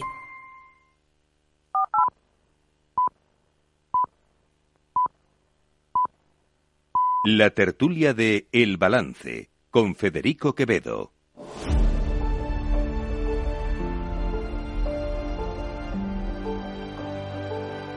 Las nueve de la noche, una hora menos en las Islas Canarias, en la sintonía de Capital Radio. Déjeme que antes de continuar con la tertulia les diga simplemente que Wall Street ha cerrado esta semana por el cambio de horario, que es en Estados Unidos es una hora más tarde, es una semana más tarde, perdón, pues están cerrando lo que es aquí a las nueve de la noche. Eh, ha cerrado eh, con ganancias tras poner para poner fin a una semana de pérdidas lideradas la semana pasada por los valores tecnológicos que llevaron al Nasdaq y al S&P 500 a perder los soportes de los 14.400 y los 4.200 puntos respectivamente. Pues Isa Martínez Rivas. Buenas noches, Fede. Buenas noches. Eh, no, cuéntame tú a mí, que seguro que... que ¿tú, crees que la delegación del gobierno le está haciendo ahí un... no sé...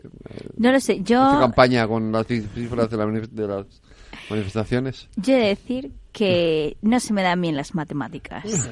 Y a partir de ahí, pues entiendo que utilizarán cálculos, pues los cálculos con los programas para para hacer las matemáticas en cuanto a metros cuadrados, cuánta gente hay o no hay, ¿no? Hmm. Yo he visto fotos y veía poquita gente. Sí, ¿verdad? Había muchas calvas. Mm, parecido a lo mejor al del Partido Popular en Goya, seguramente. No sé si hasta 100.000 personas, que la verdad que sería sorprendente que Vox tuviera esa movilización a día de hoy, pero bueno, no sé, delegación de gobierno marca eso, por algo será pero delegación, Pero delegación del gobierno no está atendiendo a los objetivos de, bien común, ni de pacificación, eh, ni de mejora de la gestión de las instituciones, ni siquiera de la seguridad, que es en el fondo su objetivo principal. Eh, aquí lo que estamos hablando es que se está basando en su ideario o en el ideario de quien determina esos cargos, en este caso el gobierno para apoyar su teoría y para apoyar la teoría que decía antes Edmundo. Es, bueno, Vox em, está muy fuerte, Vox da mucho miedo y aunque luego los medios de comunicación hagamos un esfuerzo y hacemos un esfuerzo serio, ¿eh? y, en las redes sociales en decir, oiga, piensen ustedes un poco porque 100.000 personas, mm, eh, además aquí yo tengo que agradecérselo eh, a una persona muy cercana a mí que, una, que, me obligó hace mucho tiempo a hacer una reflexión de cuánto cuesta mover y sacar y poner y quitar a 100.000 personas de un sitio es ingeniero de caminos y, y, por tanto en, ese sentido tiene muy tiene muy claro todas esas circunstancias. los caminos con personas. y, entonces bueno, me decía además recuerdo que fue a raíz de la visita del Papa del Papa a España. Mm. pero es que 100.000 personas abultamos mucho y tardamos mucho en movernos y, hacemos mucho ruido y, consumimos muchos recursos por decirlo de alguna forma. Entonces aquí lejos de querer ofrecer una información neutral que es la obligación de las instituciones y en este caso insisto que la ordenación eh, común y la seguridad están atendiendo a otros criterios mucho más eh, partidistas. Y es una vez más pues el desprestigio de las instituciones porque eh, si después de decir que objetivamente tú mm, a poco que te pongas a contar y a cuadrar aunque tú digas que se te dan malas matemáticas Isa eh, te das cuenta de que no había 100.000 personas allí entonces, ¿qué interés te lleva a decir que hay 100.000 personas? ¿Qué interés te lleva a decir eh, que Vox tiene una fuerza que ahora mismo, en este acto, yo no voy a entrar en las apreciaciones de otras eh, sociológicas, pero que en este acto no ha tenido esa fuerza, pues al final no te queda más remedio que generar eh, una reacción por parte de los medios de comunicación diciendo, oiga, es que eh, esta no es la verdad, es que no se está haciendo un uso objetivo, pero mm, esto es lo del refrán, tú tira agua que por mucha que recojas nunca la recojas toda. Pues aquí se están basando en eso. Sí, además es que es eh, llamativo que coincidan, ¿no? Es que no coinciden nunca. Nunca. No, es que igual más de 100.000 les parecen excesivos. entonces no es ya el colmo, ¿no? Que es lo que hace la Generalitat cuando estuvimos en Estuvimos en, en, Barcelona en la manifestación del 8 de octubre contra la amnistía, en donde incluso ya llegaron al colmo, que fue el no vamos a poner drones para no contaros, o sea, que eso ya es el colmo, ¿no? Ya es que no es que te cuente mal, es que ni te cuento, ¿eh? ni te cuento, porque no quiero dar ni un número, ¿no? Para que luego tú me lo discutas, ¿no? Pero, hombre, es que eh, yo no sé si habrá habido en la historia tirando de, de meroteca algún caso en el que haya coincidido la delegación del gobierno con los manifestantes. Esto es el juego de siempre, ¿no? Los manifestantes dicen, que han ido más. 200.000 y, la delegación del gobierno dice que han ido menos, ¿no? Mira, no sé, esto es la delegación de gobierno ya en plan tezano. Eh, ¿no? Tres personas ocupan un metro cuadrado si están muy apretadas. Fíjate. Esa, esa sería una medida sencilla y simple. Claro. Claro, ¿eh? claro. Eh, y, y, apretaditas, ¿eh? O sea, tienes que tener mucho contacto con los de al lado para que realmente ocupemos ese espacio. Eh, bueno, con un, una división bastante simple, estás hablando de que tendrías que ocupar 30.000 metros cuadrados. 30.000 metros cuadrados son muchos metros cuadrados, sí. como para verlos en, en Goya o, o, en trasladándolo del sistema métrico decimal al sistema métrico que usamos los periodistas, que muchas veces son los campos de fútbol. Eso es como si llenáramos. Eh, como si llenáramos 30 campos de fútbol, o sea, 30 superficies como el campo de fútbol, y eso es mucha gente. Uh -huh. Bueno, en cualquier caso, esto tiene mucho que ver con las cosas que están pasando esta semana. Eh, hoy se ha puesto, empezado esa votación de la que hablábamos hace un momento, eh, a las, esa consulta a las bases del Partido Socialista eh, sobre ese acuerdo que todavía desconocemos. Hoy, eh, quizá lo más destacado de hoy es esa imagen. En fin, esa imagen de Santos Cerdán en, reunido con el presidente Puigdemont. Tremendo. Eh, debajo de una foto del referéndum del, ilegal del 1O. Eh, uf, Tremendo, sí. Eh, duele esa foto, ¿eh? Duele, duele. ¿Con qué quieres empezar primero, Fede? Yo creo que metemos un poco todo en el saco. todo tiene que ver. Bueno, eh, en, en, comunicación hay una cosa muy importante que es eh, mensaje más que imagen, ¿no? Es verdad que hay que analizar las imágenes y a partir de ahí sacar el mensaje. Eh, Santos Cerdán que es el número 3 y secretario de organización del Partido Socialista, se reúne con el presidente Carles Puigdemont y, y, tienen pues ahí su, su, tertulia en el despacho, ¿no? Y lo llamativo evidentemente es la foto de, de, de las urnas, ¿no? De, de, ese 1 de octubre. Eh, pero bueno, si hacemos la lectura de esa imagen para sacar el mensaje, a ver, era un poco obvio, ¿no? Que en el despacho de Carles Puigdemont pudiese haber algún tipo de imagen de ese aspecto, ¿no? Yo creo que no es sorprendente que también Carles Puigdemont en ese, en ese aspecto y Junts como formación tienen que dar un mensaje y, y, ahí estaba, ¿no? A partir de ahí, pues, a ver qué pasa con, con el claro, resto. Lo que pasa es que esta imagen, eh, a mí, sinceramente te digo, Isa, que más mm. que la imagen, me ha dolido el tratamiento de presidente. No es presidente de nada. Claro. No es presidente de ninguna parte. No sé si será presidente de su comunidad de propietarios en Waterloo. Creo que vive en un chalet. No, no sé si será presidente de una asociación benéfica o de una ONG. No es presidente de la Generalitat. No es presidente de nada. No se le puede llamar presidente a un señor que es un prófugo de la justicia. Pero tengo una pregunta, Edmundo. No es un presidente. Eh... Eso es como si me llaman a mí diputado. No soy ya diputado. Antes a micrófono cerrado me preguntabais si me habían invitado mañana a la jura de, de León honor? Pues claro que no, porque no soy diputado. Claro. Por supuesto que no. Y, y, y, así tiene que ser. Cada uno somos lo que somos cuando lo somos. Cuando lo dejamos de ser, ya no lo somos. Y además, esto, mmm, como yo he dicho en un tuit que he puesto justo uh -huh. antes de venir para acá, porque es que me ha soliviantado el tratamiento como presidente eh, dentro de la cuenta oficial del PSOE. ¿eh? En un comunicado oficial. Un comunicado sí. oficial de la cuenta de Twitter de X sí. del, del, del, PSOE, llamando presidente a Carles Puigdemont y teniendo en cuenta que el PSOE no hace nada al azar, no es un descuido. No es un descuido. En la comunicación del PSOE no hay descuidos. Es una cosa intencionada. Es una cosa intencionada para hacerle la pelota. O sea que lo después, lo que después podemos esperarnos de todo esto, ¿qué es? Pues es Sánchez de rodillas pidiéndole perdón al molt honorable presidente de la Generalitat, claro, diciendo, perdona, España se ha portado mal contigo. Y eso es por lo que yo me he soliviantado y, ese, y he puesto ese tuit, porque mmm, no me he imaginado que era un error, he pensado que estaba hecho a propósito y además sé lo que va detrás de todo esto. Lo que va detrás de todo esto es la humillación. La humillación de este país, que lo que lleva consigo además es la humillación de los magistrados de la Sala Segunda del Tribunal Supremo que juzgaron a los que ya fueron juzgados, que es la humillación del juez Arena que instruyó esta causa contra este señor, que es una humillación general de los poderes del Estado en España, que es reconocer que España no es una nación con una elevada calidad democrática. Y la imagen, dices tú, hombre, es normal que si tú vas al despacho de Puigdemont te encuentres Mm. con algún cuadro, pues que ponga cosas, ¿no? Que utilice la estelada en lugar de la bandera constitucional y estatutaria de Cataluña. Claro que es normal que estén ahí, lo normal. Lo que Pero no es normal es que te saques una foto tú ahí. Claro.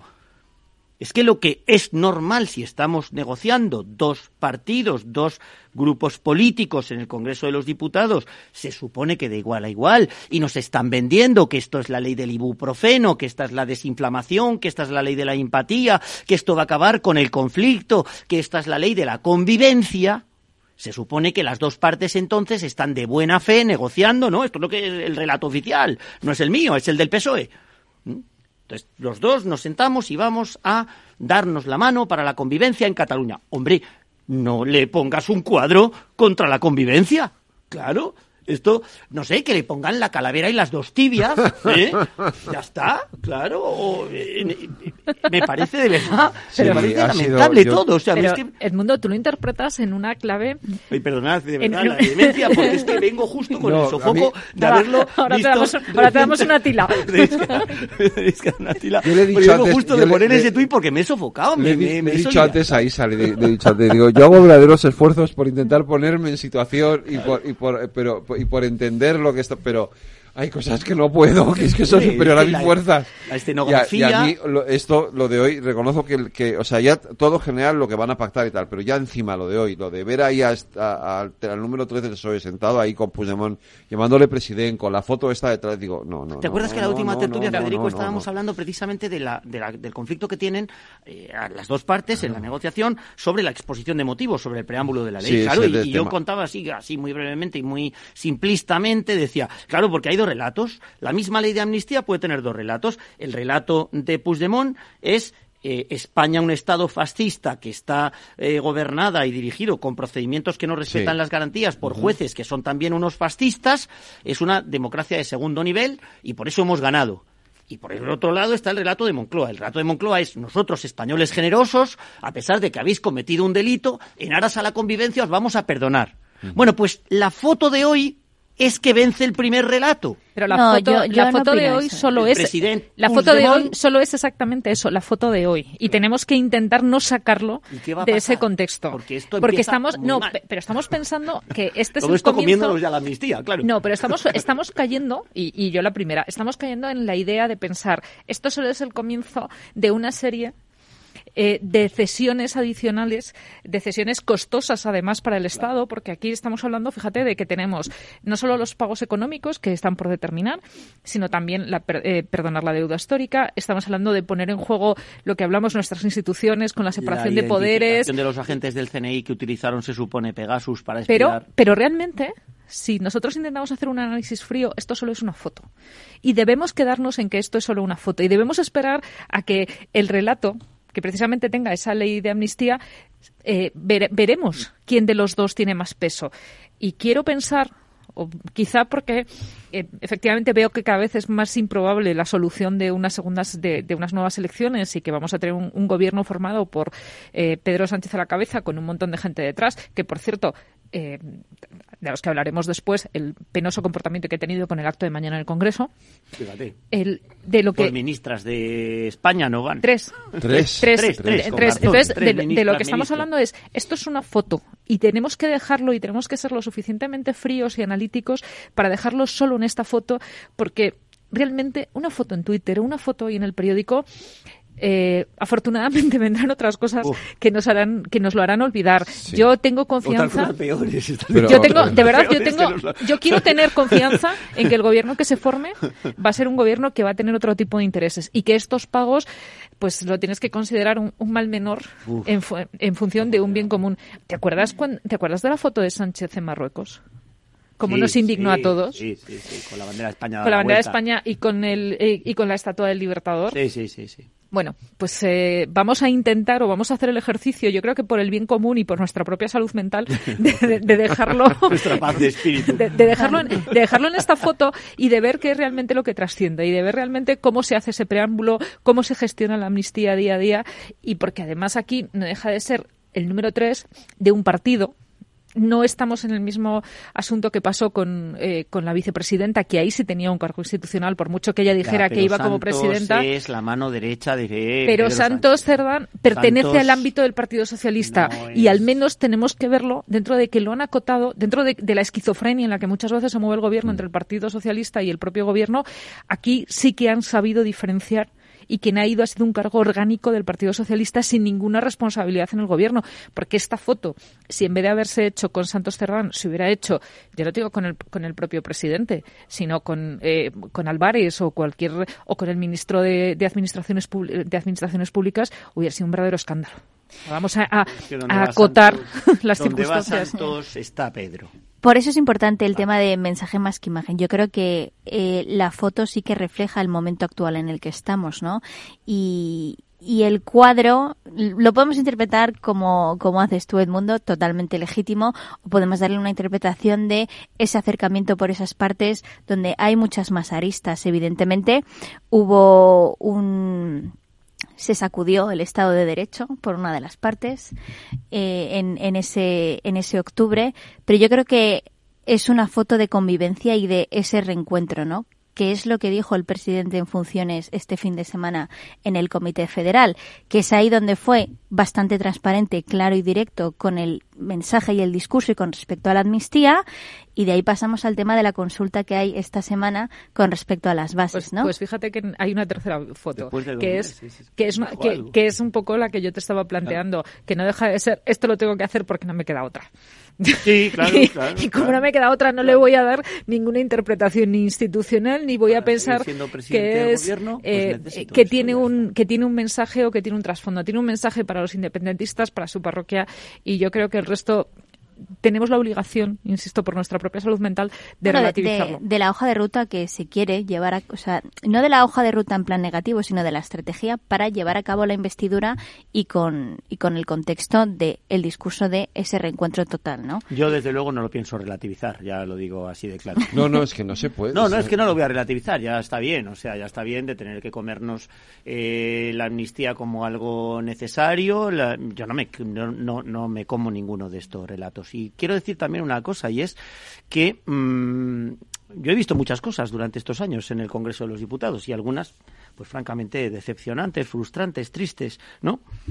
Sin embargo, pensaba que pocas cosas he visto más tristes, pocas cosas me han defraudado tanto, me han hecho sentirme tan mal como esa foto de los palmeros de Sánchez levantados, jaleando a Pedro Sánchez cuando dice que en nombre de España, de la marinera en nombre de España, en mi nombre no, lo digo aquí y lo voy a decir donde quiera que haya que decirlo, jaleando al presidente del gobierno que está diciendo lo que acabas de decir, que está diciendo, miren, es que para ser presidente, pues me hace falta perdonar a unos delincuentes que han malversado el dinero de todos y que tienen siete escaños. Entonces, ¿qué quieren que les diga?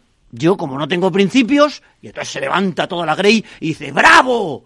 Presidente, no tienes principios, ¿cómo ahora, te adoro? Ahora, sí que estás contando el relato, ¿eh? Y estoy hablando de personas a las que yo les tenía, antes de este momento, después ya no, mucho respeto. Muchísimo respeto, porque les conozco, porque he negociado con ellos, porque he hablado con ellos, porque les he interrogado en las comisiones. Es decir, va a, más allá de lo político con muchos de los palmeros indecentes y sinvergüenzas que se levantaron aplaudir a un presidente del gobierno cuando se presentaron a una campaña electoral en donde no figuraba la amnistía, mejor dicho, donde figuraba que no a la amnistía, no es que no figurara, figuraba que no a la amnistía, ¿Y ahora cuál crees te que, levantas ¿Y cuál crees que hubiera sido la, actitud? que- Personas como la que- Salvador Illa, una persona ¿cuál- a la que yo pero- le tenía un gran respeto personal. Pero ¿cuál podría haber sido la actitud en ese caso? La de Paje. Yo me... Que, que, que también ahora voy a decir una cosa, me retracto de muchas de las cosas que he dicho con respecto a Paje, porque he dicho, yo he dicho siempre, sí, sí, mucho liri liri y poco lara lara, ¿no? Mucho, mucho decir las cosas, mucho aparecer como tal, pero luego vas al Comité Federal del PSOE y no haces nada, pero luego dices mucho por la boca, pero luego no haces nada contra lo que está haciendo Sánchez. Bueno, pues sí lo hizo, Sí. fue un valiente. Fue un valiente, porque yo me veo en esa situación con la presión social que supone estar en el Comité Federal de los borregos del. Partido Socialista. ¿De verdad que tú no crees y de que repente hay un tío que dice, yo no me levanto a aplaudir. Edmundo, Digo, ole. eso está pactado. O sea, eso forma parte de la imagen. Bueno, eso bueno. tienes ti- precisamente, Bueno, yo- precisamente no, no lo para sé, contar- eh, yo- yo será, creo sí. que sí. Lo será bien. Está Ahora, yo, pactado, más forma- que en paje, forma- quiero forma fijarme parte- en los que hace dos meses decían la amnistía, ¿no? Y hoy se han levantado a aplaudir como borregos de una forma Primero, indecente, pero indecente. Estamos, pero estamos Esas hablando de que todo deberían esto, ser inhabilitadas Edmundo, para la estamos hablando de que todo esto no deja de ser una performance y una forma de hacer público una decisión Yo- que tienes que ir contando, ir contándolo de una manera de una manera asequible así, y y, de una manera progresiva.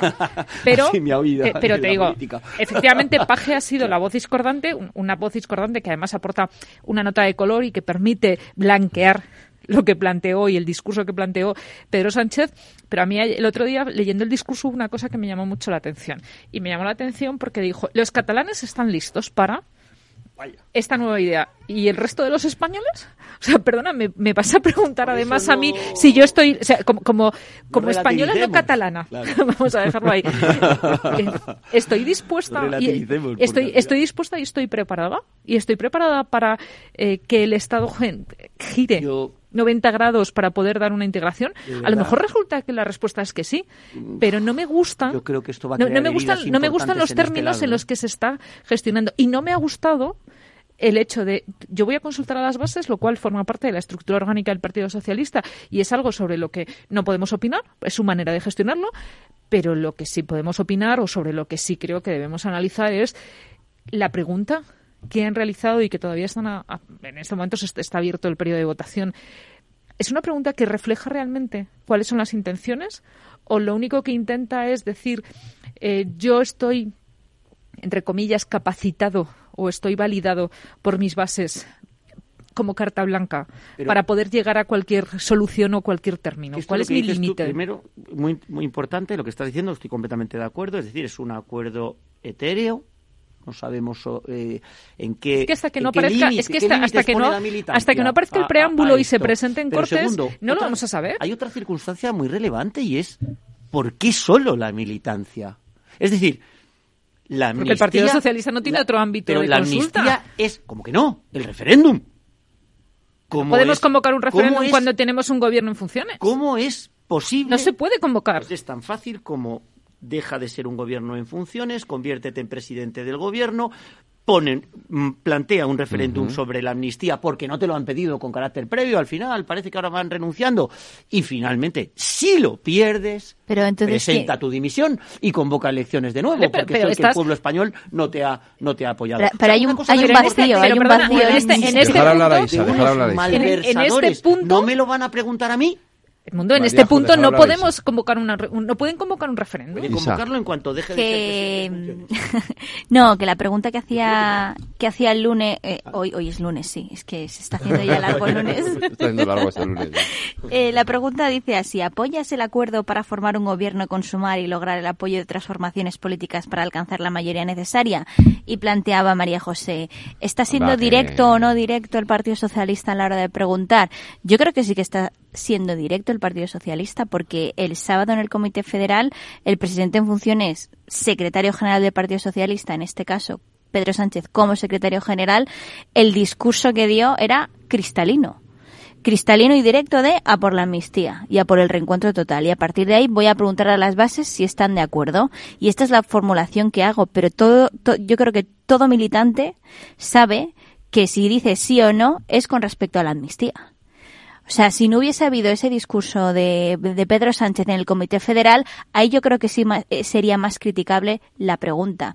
Pero teniendo el discurso claro y cristalino, Pues entonces, público y Isa, transparente, perdona, Isa, perdona que te diga, le estás dando, le estás dando la razón, le estás dando manera. la razón a Edmundo, porque no estás hablando de algo que competa exclusivamente a una relación, ni siquiera a un pacto de gobierno. A nadie se le ocurriría por poner un ejemplo, hemos visto la semana pasada un pacto de gobierno, eh, o un pacto, un- no, por lo menos un Sí. pacto de intenciones diciendo quiero bajar la jornada a 37 horas y media. ¿Vale? Es, es uno de los objetivos y, y en, al final de la legislatura 35.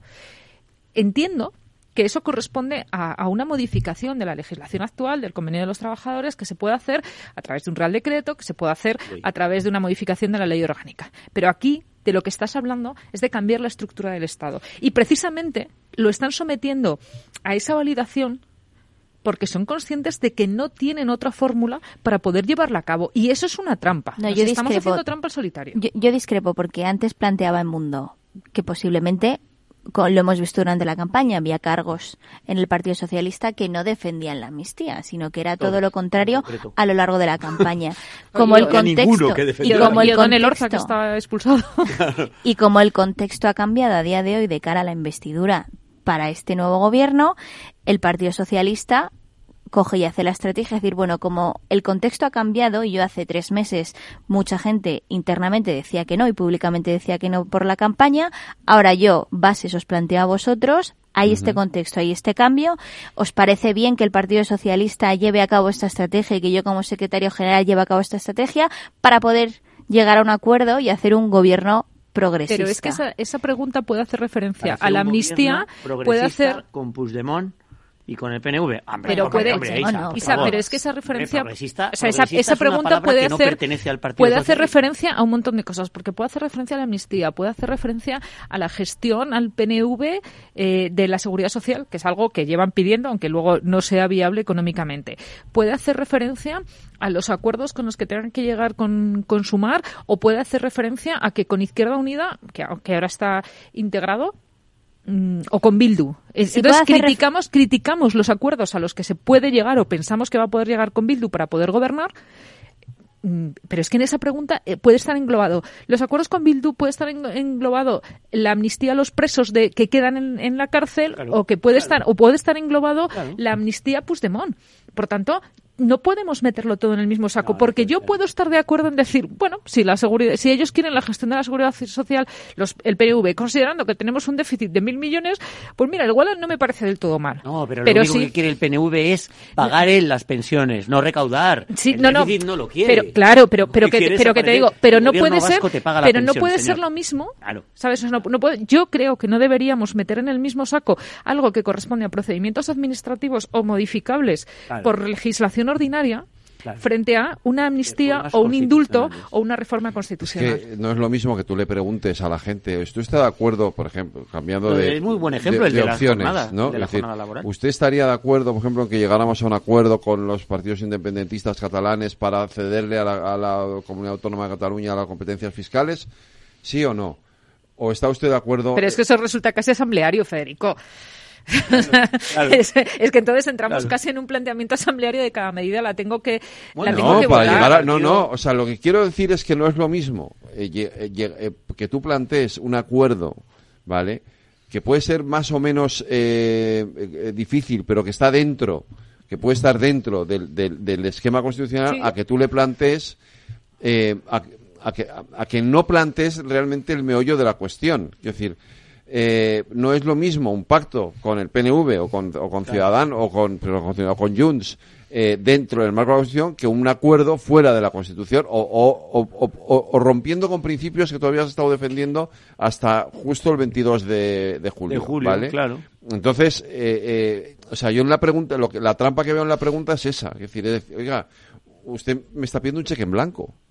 Directamente. Bueno, un cheque en blanco, si, si lo denominamos cheque en blanco, es un cheque en blanco con un balance de gestión del último mandato con las medidas y las últimas medidas sociales y políticas aprobadas, qué es lo que hace entender a la gente qué significa con el resto de, de partidos políticos. Es decir, seguir avanzando con la reforma laboral, seguir avanzando con la reducción de jornada. Con el no, pero, que, si, si estamos, si, si hacemos todo, magnífico. si estamos haciendo todo el bloque en uno, todo el mundo sabe que en concreto se está refiriendo el Partido Socialista a la amnistía y de ahí el Comité Federal de este fin de semana, pero que evidentemente también se refiere a aparte de esto, que es lo más importante y por lo cual la gente va a decir que sí o no, independientemente de que, haya un documento de Sumar y el Partido Socialista con X medidas que se ha acordado de cara a hacer el, gobierno de coalición, independientemente de los discursos que hayan dicho pues el PNV, Bildu y el resto de formaciones políticas que deberán apoyar ese gobierno eh, de coalición. Fíjate lo que estás diciendo, ¿eh? es decir, porque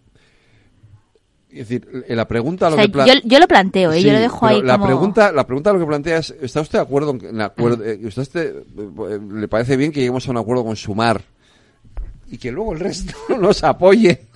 Ya, lo que haga falta se lo damos.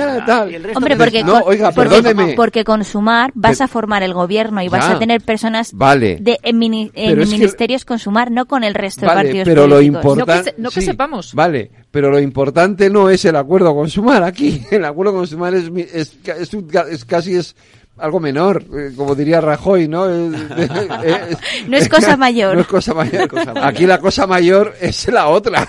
Aunque no entren en el gobierno, lo realmente importante no es las 37 horas y media. Lo realmente importante es si vamos a tener una ley de amnistía, si va a haber un referéndum de autodeterminación, si se va a reconocer, como ha dicho Oyotegui, la, la plurinacionalidad de del Estado español en la Constitución, o sea, si vamos a ir de verdad a una reforma en profundidad del modelo territorial en España. Y eso se va a hacer por siete escaños para una investidura en lugar de como debería. que yo, que yo no veo, que yo no veo mal que se plantee, ¿eh? Pero, oiga, planteelo usted como un acuerdo de país, no como un, no como un, no como un acuerdo para una investidura. Sí, pero yo creo que, o sea, estoy de acuerdo, pero yo creo que va paso a paso primero, que las bases y el Partido Socialista como estructura esté o no de acuerdo, porque si no, ¿qué va a hacer el Partido Socialista? Si sale que no a la pregunta, evidentemente pues no puede hacer nada. Como salió que no al acuerdo en, el, en la consulta que hicieron con Junts, que solo votó el 4% y que dijeron que no era vinculante. Claro. bueno, alguien se te recuerdo, te recuerdo la votación de la semana pasada. yo, creo, yo creo que hacer, que hacer el histórico por eso es importante como previo a las elecciones había un discurso y ahora post elecciones y de cara a la investidura mm. hay otro, lo primero que tienes que hacer es preguntar a, sus, a, tus, a tus propias bases si estamos de acuerdo con el cambio de opinión, ¿no? Y con el cambio de viraje y de estrategia política de cara a conseguir ese gobierno de coalición. Y ya a partir de ahí, una vez que se consiga un gobierno, el gobierno de coalición, que es el que está apostando el Partido Socialista con Sumar, ya ahí se tendrán que poner de acuerdo el Congreso para llevar a cabo el resto de cosas. La ley de amnistía, si sale y se lleva a cabo, no va a salir porque el Gobierno haga un real decreto porque no se puede, porque es una ley orgánica. Tiene que ser aprobada por un Congreso parlamentario, por todo el Congreso. No, por una mayoría del Congreso. Bueno, a, eso me refiero, por, por, una mayoría, votos. por una mayoría absoluta del Congreso de los Diputados, lo que significa que al final, si eso sale adelante, saldrá adelante porque lo que es la representatividad mayoritaria de España, la Constitución, ahí está. No, no, no. La Constitución La española. representatividad mayoritaria de España a través de un sistema como el que tenemos, como un sistema DONT como el que tenemos, no es. Eso no es. Vamos a ver. Bueno, pero es lo que tenemos eh, ahora. Mañana eh, fuera condición sine qua non para eh, investir a Pedro Sánchez, provocar un genocidio de una parte de la población, pues ya me dirías tú que lo aprobaran 176 votos. Yo te diría que eso es un delito. De hecho, Isa, es un delito. nuestra Constitución pues contempla que no como mecanismo para poder ser para poder ser modificada eh, un tres rigurosos procesos, que es una mayoría absoluta, disolver las cámaras, volver a, convocar y, volver, a, tener una mayoría absoluta, incluso, eso te voy a decir, en una mayoría reforzada, justo, me, lo has, quitado de la boca. Entonces, el, proceso es mucho más garantista y mucho más seguro que una votación que sencillamente haces, que puedes cumplir la mayoría, porque además vivimos en unos márgenes tan estrechos en los cuales hemos hablado aquí muy, muy mucho de Alberto Casero y de lo que pasó con la modificación del Estatuto de los Trabajadores, eh, en el que un error en el que una persona que no está de acuerdo puede cambiar el rumbo de un país. Y, no deberíamos estar siempre que hay una votación al final, los márgenes son estrechos. Pero es que aquí los márgenes son finísimos. Sí, sí estoy de acuerdo, pero por eso creo que es importante hacer el recorrido de la lógica del comportamiento que hay detrás, del por, de por qué primero se pregunta a las bases por parte del Partido Socialista y luego ya veremos qué es lo que se va a llevar a cabo y el acuerdo final. que ese futurible...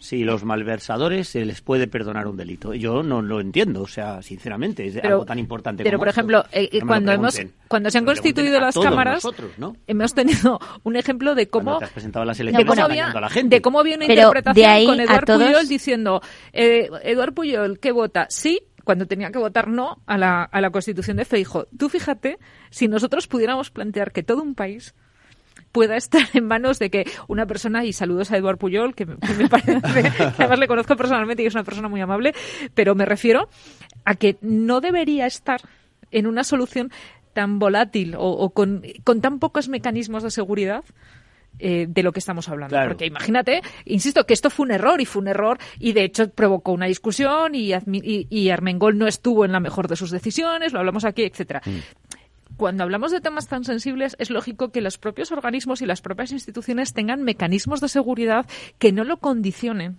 a eso o ya, y aquí estamos hablando de una solución meditacional o un tamallazo. ¿Os podéis imaginar el escándalo? Si ahora cuando estábamos hablando, eh, cuando, como decían, a ver si algún socialista, bueno, pero os podéis imaginar que, por ejemplo, los socialistas de Paje, que, que no va a ser el caso, puedan decir esto va en contra de mi conciencia. Es que ese no es el objetivo, ni ese es el papel. Pues en esa de un ese no es el papel de un diputado. El papel de un diputado no es tomar una decisión que lo condicione. El papel de un diputado es analizarlo, eh, poder ofrecer una solución y poder ofrecer una, una realidad y un voto, no solo en conciencia, sino también debidamente justificado y debidamente razonado. Yo creo que eso que dices, eso me ha hecho a mí pensar también como única ventana de esperanza, digamos, hacia el futuro, el, cortoplacismo que utiliza eh, Pedro Sánchez ahora para ser investido a toda costa, eh, aunque haya que perpetrar un genocidio, que era el ejemplo que ponía antes y que desde luego es una exageración, pero lo que es eh, lo que es básicamente algo inconstitucional, romper la Constitución y sobre todo algo bueno, propio de los reyes absolutos, ¿no? Es decir, a mí me ha hecho gracia, Isa, perdona que lo diga, y lo digo con respeto, pero que hables de, del balance progresista, ¿no? De esa palabra que de la que se ha apropiado el Partido Socialista. Los progresistas, la, la izquierda, lo que generalmente ha reivindicado ha sido la primacía del principio de igualdad sobre el principio de libertad. La derecha ha establecido siempre el principio de libertad sobre el principio de igualdad, la libertad individual sobre el principio de igualdad. Y la medida es lo más desigual que uno puede imaginarse. Es decir, unos señores malversadores, en España hay muchos malversadores, yo he llevado muchos asuntos, no tienen la suerte los pobres malversadores de ser políticos, no tienen la suerte de tener siete escaños, no son perdonados, no son, no se arrodilla el Estado delante de ellos pidiéndoles perdón, e incluso no sé si el día de mañana incluso les reconoceremos una indemnización a estos señores por lo mal que se lo ha hecho pasar un Estado del norte de África y absolutamente depravado como es el Estado español, con unos jueces que son, bueno, lo peor de lo peor de lo peor. La ironía a veces no funciona bien. A veces ¿eh? son propios los jueces de Pinochet, ¿no? Pero fíjate, aquí. No, esto, es, esto es lo que, lo que está reconociendo Pedro Sánchez con lo que está haciendo ahora, ¿no? Bueno, pues en esta situación yo lo que he pensado, lo que pienso, primero, no creo que esto nos vaya a llevar, de verdad te lo digo, ¿eh? no creo que esto nos vaya a llevar a una paz de espíritu. No creo que sea posible que el resto de España, la mayor parte del resto de España, sea capaz de encontrar paz el día después de que se publique la ley de amnistía, el día después de que estos delincuentes, estos presuntos delincuentes no juzgados y delincuentes consumados sí juzgados, sean se han indultado. Y yo creo que esto amnistiados. han amnistiados. Y yo creo que esto nos va a llevar o va a llevar antes o después el Partido Socialista perderá las elecciones. Y esto nos va a llevar a un escenario como el de muchos países europeos en donde el, país, el Partido Socialista ha desaparecido. Aparte de una radicalización de la vida política buscada. eso, es lo peor de todo, porque, encima claro, nos vamos esto lleva nos vamos a enfrentar a una, a una legislatura de terrorífica. De radicalización, de, salvajismo en las expresiones, ¿no? Fíjate, eh, nada bueno. Vamos, Yo lo que estás planteando no en bueno el mundo Claro, lo respeto y lo entiendo, porque al final aquí vemos lo- los dos marcos de las cosmovisiones que tenemos cada persona, ¿no? Y si lo dividimos en izquierda o derecha, con, con ese amalgama en el centro que a veces va hacia la izquierda o hacia la derecha, según la persona, según el momento vital en el que viva y la ideología que tenga y tal, eh, se ve claramente, ¿no? O sea, tú planteas ese escenario, pero hay otra parte de otras personas que plantean otro escenario, ¿no? Hablabas sobre el tema de la, la igualdad versus la libertad. Y libertad versus igualdad, igualdad versus libertad, y de ahí los dos marcos que chocan. Igualdad, progresismo, izquierda, que es el principio más importante que defiende teóricamente la izquierda, y hacia la derecha, centro derecha, hacia, hacia la libertad, ¿no? Eh, y fíjate, hay mucha gente que yo creo que en el marco de la cosmovisión progresista de la izquierda y en el contexto actual en el que está el Partido Socialista, eh, cree que, que, que la, la medida hacia la hoja de ruta de la amnistía sí que es apostar por esa igualdad, por ese reencuentro, frente a cuestiones cotidianas que generan verdaderamente desigualdad en el día a día de las personas, que pasa es que que cuestión territorial pura y dura bonito, y, estamos viendo de, desde hace muchas décadas esa fragmentación norte-sur de la desigualdad que existe por exclusivamente te- temas territoriales, ¿no? Y yo creo que ahí es donde chocan esos dos marcos y donde ahí, pues, o el Partido Popular o el Partido Socialista o cualquier otra formación política entra dentro para intentarle explicar a la gente ese, ese proyecto de España, hacia un lado o hacia otro, ¿no? Los dos, evidentemente, totalmente respetables porque es la visión del mundo de cada persona y la visión del mundo de esos colectivos. Yo espero Y a partir de ahí, pocos los que piensen esto sinceramente lo digo. Y como tengo una confianza gigantesca en, en los españoles y sobre todo en el votante, y siempre me ha repateado la idea de los relatos políticos, eh,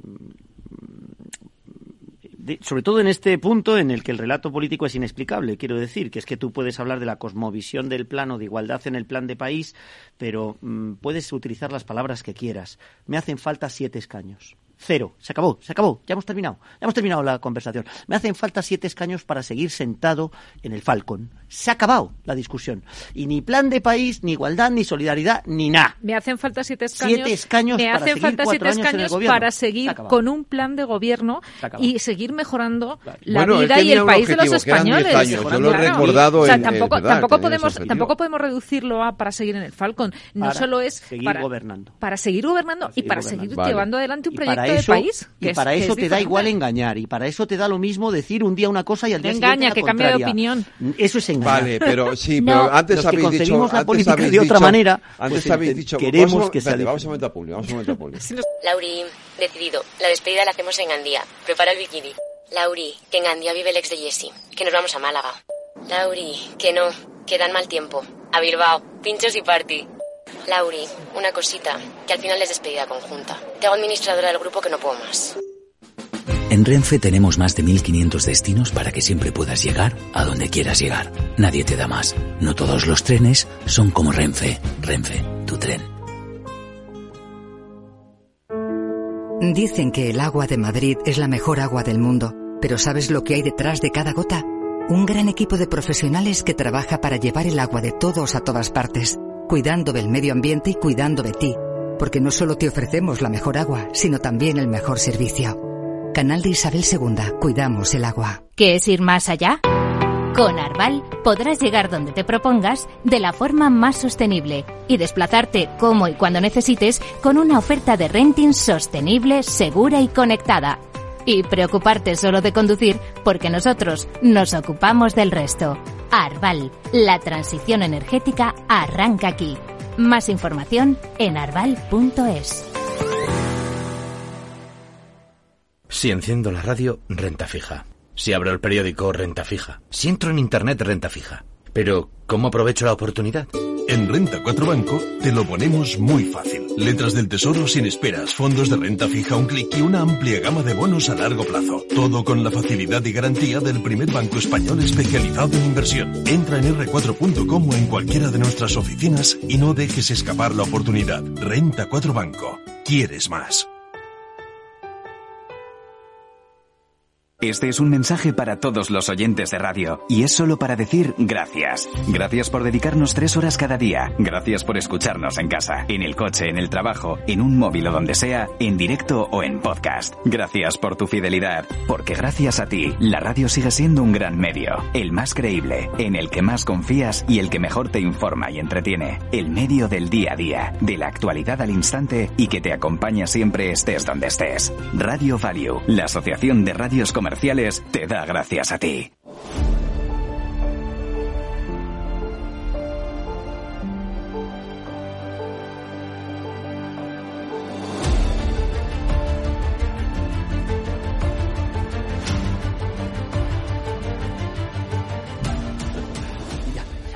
Terminamos. vamos, vamos ya cogiendo la pista de aterrizaje hacia las 10 de la noche. Eh, pero la verdad es que este es un debate apasionante, hay que reconocerlo. Es, decir, es, debate es, es, el debate. Es el debate. Es decir, es el debate, porque, porque, es que no hay otro. Sí, porque al final eh, estamos poniendo, o sea, lo que está realmente, o sea, yo no sé si Pedro Sánchez es consciente, imagino que sí, de que está poniendo sobre la mesa el futuro del país, pero de una forma además, eh, o sea... Eh, toda la carne al asador. Claro, claro, claro, o sea, pero, pero mm, nos va, va, a cambiar, nos va a cambiar mucho, mucho de la vida, ¿no? Audacia no se le puede claro. negar, ¿no? Yo eso siempre lo he dicho de Pedro Sánchez, vamos, que es un Vamos audaz, a pagar un precio muy alto y tenemos que ver si nos compensa el precio que vamos a pagar. Bueno, todavía no sabemos. El o sea, precio... es que hablamos de futuribles y... No, pero el precio, fíjate, ya sí, es alto solo, eh, es alto solo con los debates que nos está generando. Mm. Porque ya, eh, porque en todo esto, y, y, enlazando también con el porque acto... en nuestro día a día, que se apruebe la amnistía no va a cambiar nada. No, no que exista una amnistía no va a cambiar nada. Esto es agua, si yo no llego a fin de mes, no, la amnistía me da es, igual. Perdona, esto es agua que gotea. Esto es agua así, que gotea. Y, y, y, una, y una gota eh, termina erosionando una roca. Sí, exacto. Entonces, para mí el, el, problema no está en sí mismo en la amnistía. El problema está en que poco a poco vamos entendiendo y vamos normalizando la falta de respeto a las instituciones. Y cuando nosotros perdemos el respeto a las instituciones, parece que al final solo nos importa a los que la política forma parte de nuestro de nuestro día a día, como son todos los presentes en esta en esta mesa o los que formamos el, el pool de tertulia en Capital claro. Radio.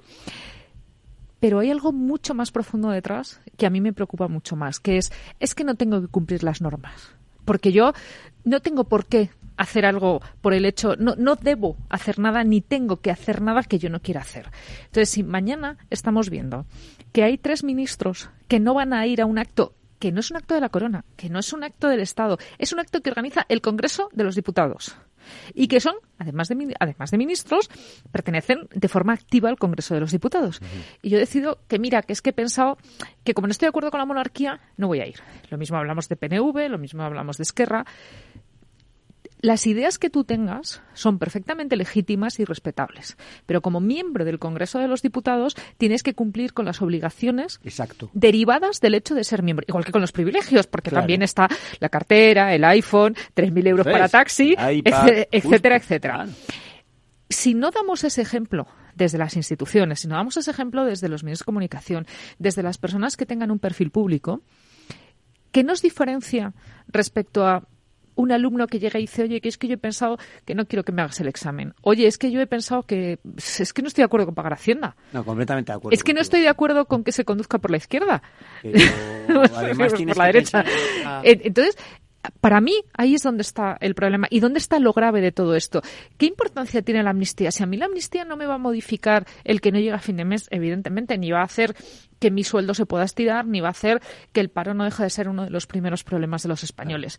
Pero lo que sí va a hacer es que cada vez respetemos menos las normas de convivencia que nos hemos dado, que es que esto no es un estado en el que haya un dictador que las marque, ni es una, ni es una monarquía absolutista, claro. ni heredamos una república con unas normas antiquísimas. Son unas normas que nos hemos dado hace 50 años, eh, que tienen reglamentos, diferentes códigos, etcétera, pero que al final marcan las normas que nosotros hemos dado. Claro. Y, y, estamos olvidándonos de eso. Tú lo dices esto siempre, y, y yo comparto contigo esta idea al 100%, porque eh, aparte, digamos, el cabreo momentáneo de la, de la, anécdota que ha ocurrido hoy, ¿no? De lo que ha pasado hoy y tal. Y yo siempre que pasan estas cosas y otras muchas, eh, porque no es esta solo, es eh, pues el nombramiento de la fiscal general del Estado eh, ministra, mil y una cosas, ¿no? El nombramiento del magistrado del Tribunal Constitucional y, y el descrédito en el que está instalado el Tribunal Constitucional y miles de cosas que no son solamente obra de este gobierno, sino también de los gobiernos anteriores del Partido Popular, ¿no? Siempre pienso exactamente en lo mismo que acabas de decir tú, en, en, en la falta de crédito institucional, en la desafección de los ciudadanos, en cómo los ciudadanos al final no tienen ninguna fe en que sus políticos tratan de hacer cosas buenas y de gobernar para el interés general de todos. Son este tipo de cosas la gota que va horadando la piedra. Quiero decirte otra cosa y es que mmm, mañana tres ministros no van a la jura de Leonor. A mí me parece que es algo muy grave. Bueno, vino un presidente extranjero de un gobierno con el que yo pues no estoy de acuerdo en nada, hizo un discurso, por cierto, lamentable contra España, es un señor que se llama Petro, y es un señor en cuyo acto, de una forma maleducada, que a mí me dio una vergüenza enorme, porque creo que hay que ser educado, Vox se levantó y se fue. Igual de, igual de reprobable Igual que de que estamos reprobable. Igual de hablando. reprobable. Quiero decir que al final sí. nos encontramos como los extremos terminan pues comportándose de la misma manera con unos o con otros porque como este señor no me gusta pues entonces le pego la espanta no y, y- y Lo mismo que hicieron con los pinganillos, levantarse, Igual, irse, dejarlos ahí. Oiga, no, usted yo igual. le pago para que se quede en su escaño. Si se quiere, si se pone el pinganillo si no, no. la Pero, ley. Pero es que, Pero- es que ni siquiera es yo le pago, es que es tu obligación, Claro. con, con independencia de cuál sea tu Y régimen. tu obligación es de- de- estar de mañana allí, contratación, te guste de o no te forma. guste. Bueno, es que hoy eh, he escuchado a Pablo Fernández llegar a decir que. que Pablo Fernández tenemos- es el de Castilla y León. Sí, sí, sí, ¿no? el del pelo pelo. largo, así te Que, que, mano, que que es que ellos no pueden estar ahí porque, vale, o sea, El pelo largo, sí, sí. Lo, lo de, lo de no somos, somos republicanos, vale, lo entiendo, pero esta es una monarquía a la que no hemos votado, digo, perdona. Sí, hemos votado. Ellos tú, no lo han votado tú por no edad. has votado, Sí, claro. evidentemente, porque, porque, porque eras muy jovencito. pero hay otros que sí la hemos votado. No sé si los claro. americanos dijeran ¿Tú esto, la has la votado, Constitución? ¿Eh? norteamericana. No, yo no, yo no, Ah, yo era, yo no yo tenía tampoco. 18, yo La tampoco, Constitución pero, pero que es vivía ya. por Vale, ejemplo, pero ¿no? sí, pero se Claro. votó efectivamente, esa fue la forma de gobierno que nos dimos, lo que no podemos estar votando cada cuatro años porque no tendría sentido, sería absurdo. Pero es que, fíjate, si lo trasladamos, A ver, hay un deber institucional que como, Claro. como cargo en el gobierno tienes que cumplir. Que luego un diputado o diputada que no esté en un gobierno, bueno, se lo puede coger con pinzas, vale. Pero yo creo que reprobable, tienen- ¿no? Yo creo que tienen la, Pero la yo misma, creo que la misma responsabilidad institucional porque son cargos electos, la Mm. misma. Y, y la misma, pero, pero es que esto si lo trasladamos a un ámbito doméstico y cotidiano, de verdad, vosotros os podéis imaginar que nosotros estemos aquí y que yo diga, Edmundo, no me ha gustado lo que me has dicho, me levanto y me voy. O que nuestro trabajo, y todos tenemos en nuestro trabajo gente con la que no nos llevamos bien, soluciones que no nos gustan. Una cosa es que tú digas, oye, yo por un cauce ordenado prefiero dejar de trabajar aquí y otra es cojo la puerta y me voy. Es que de lo que estamos hablando es de coger la puerta e irse. Claro.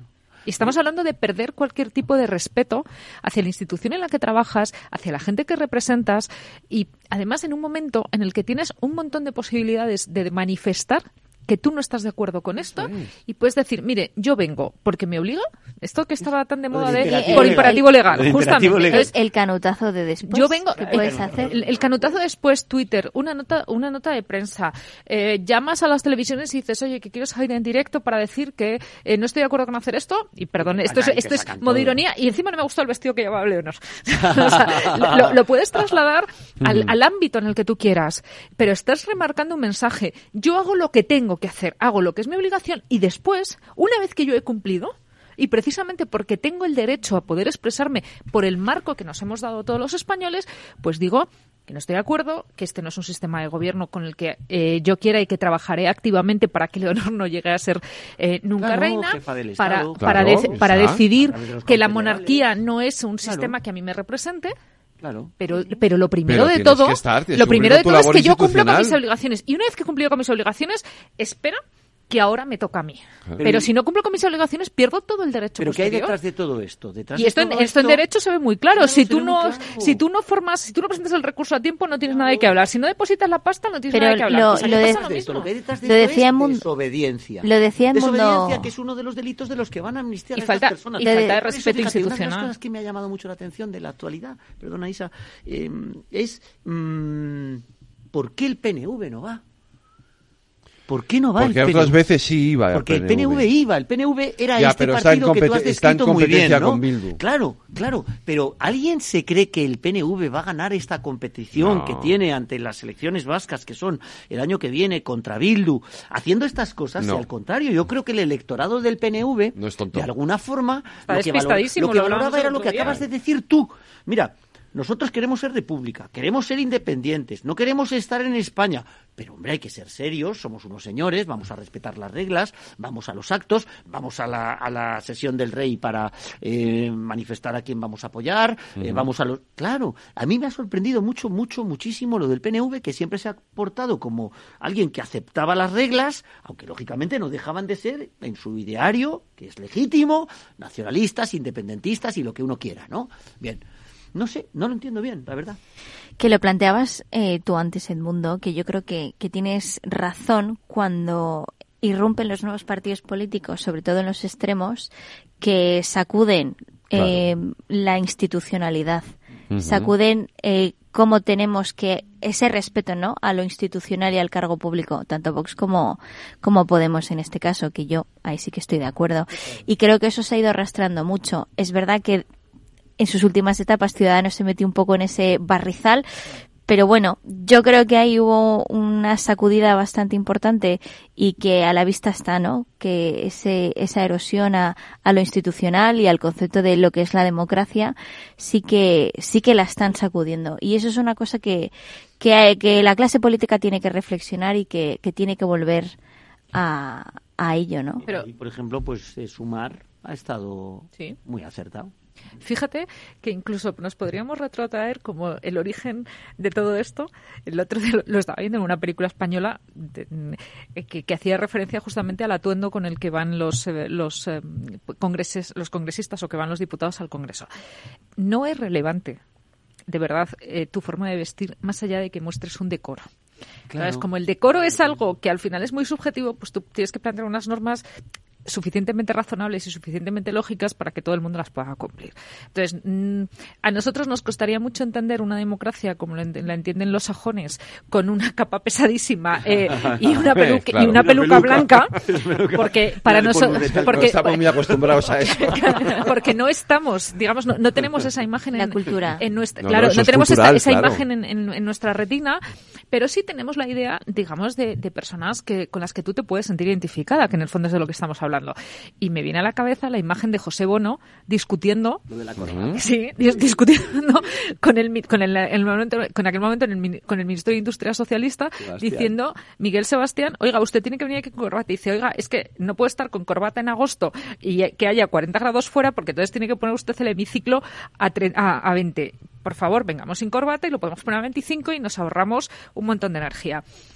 Esos, esos cambios, al final, lo único que demuestran es, yo le estoy pidiendo el respeto a las instituciones. No es un problema de ir en zapatillas, no es un problema de que tú no quieras ir a un acto. Es un problema de que cumples con unas normas. Entonces, igual que eh, cualquier entorno puede marcar unas normas y tú puedes decidir cumplirlas o no cumplirlas, perdona, es que si tú quieres ir en pantalones cortos y chanclas, eh, no es el eh, no es tu sitio el Congreso de los Diputados en la empresa donde yo trabajaba antes que además era caía sobre mi responsabilidad yo mandé tres veces a dos personas a casa por no venir adecuadamente vestidas. Y las mandé después de decirle, mira, perdona, pero mm, no, no es que exijamos un dress code, pero así no puedes venir. Oye, mm, perdona, pero el otro día creo que comentamos esto y la tercera vez eh, voy a decir cómo iba vestida, pues se fue a su casa. Dije, si quieres venir mañana, vienes con otra ropa. Y si no quieres venir mañana, pues tú misma. Pero al final tienes que cumplir las normas. Y esas normas son también las normas de decoro institucional. Y se demuestran en todos estos apartados. Y yo creo que el, esta, esta parte de ir democratizando, entre comillas, de ir diciendo voy a vulgarizar las cosas que estoy haciendo, voy a quitarles importancia. No es una cuestión, insisto, ni de ir con peluca ni de ir con chaqué, pero es una cuestión de mostrar el respeto no a la institución, sino a la institución, a la gente a la que representas y a tus propios compañeros que sí hacen ese trabajo y sí van a estar mañana. Y no entiendo por qué no se toman, digamos, represalias públicas contra la gente que no cumple. Estoy de acuerdo en que cada uno podemos tener nuestra opinión.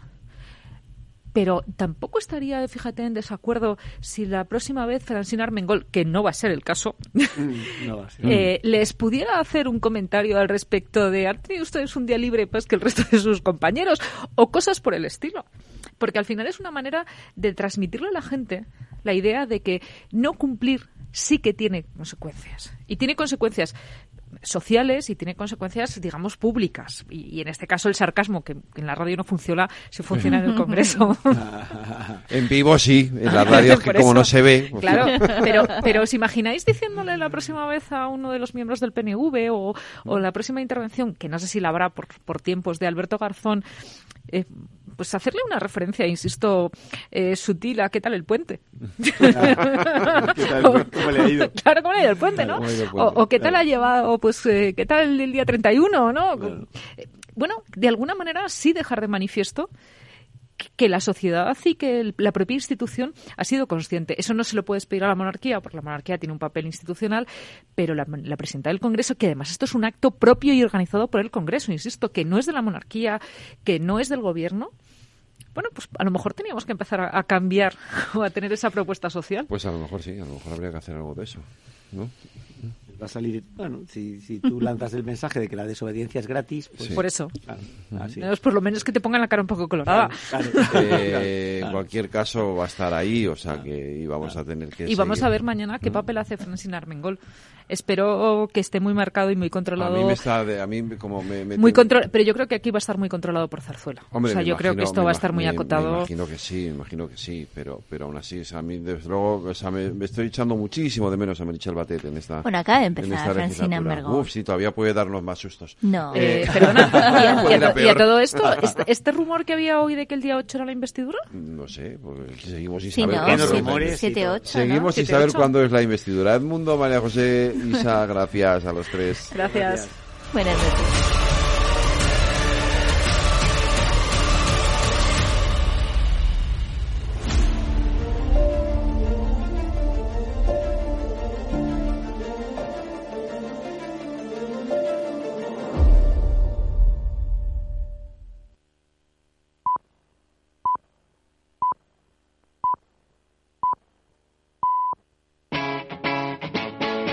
Capital Radio. Mm.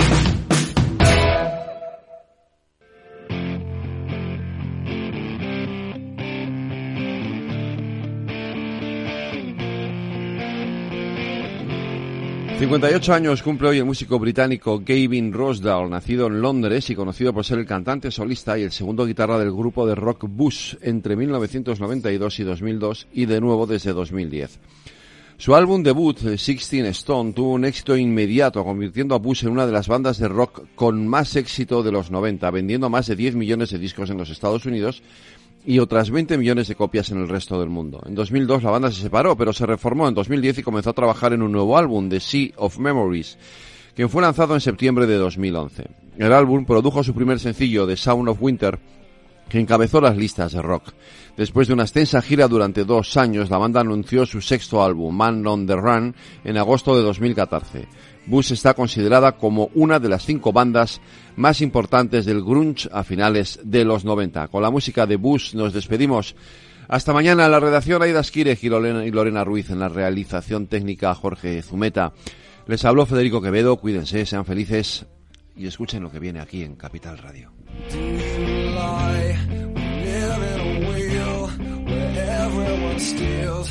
When we rise, it's like strawberry fields. I treated you bad, you bruised my face. Couldn't love you more, you got a beautiful taste.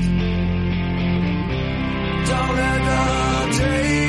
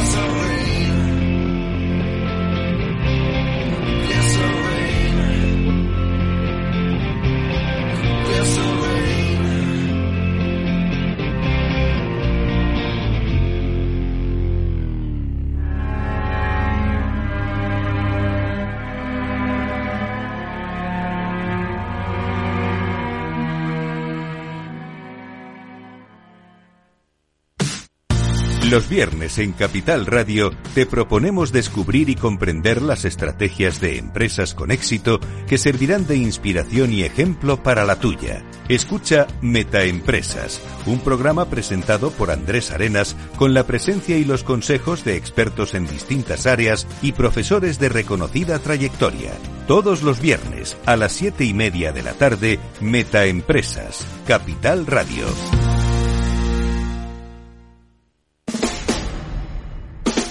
Escucha cada día entre las 8 y las ocho y media de la noche el balance de los deportes con Paco Lloret, la emoción del fútbol y la pasión del deporte en el balance. Capital Radio.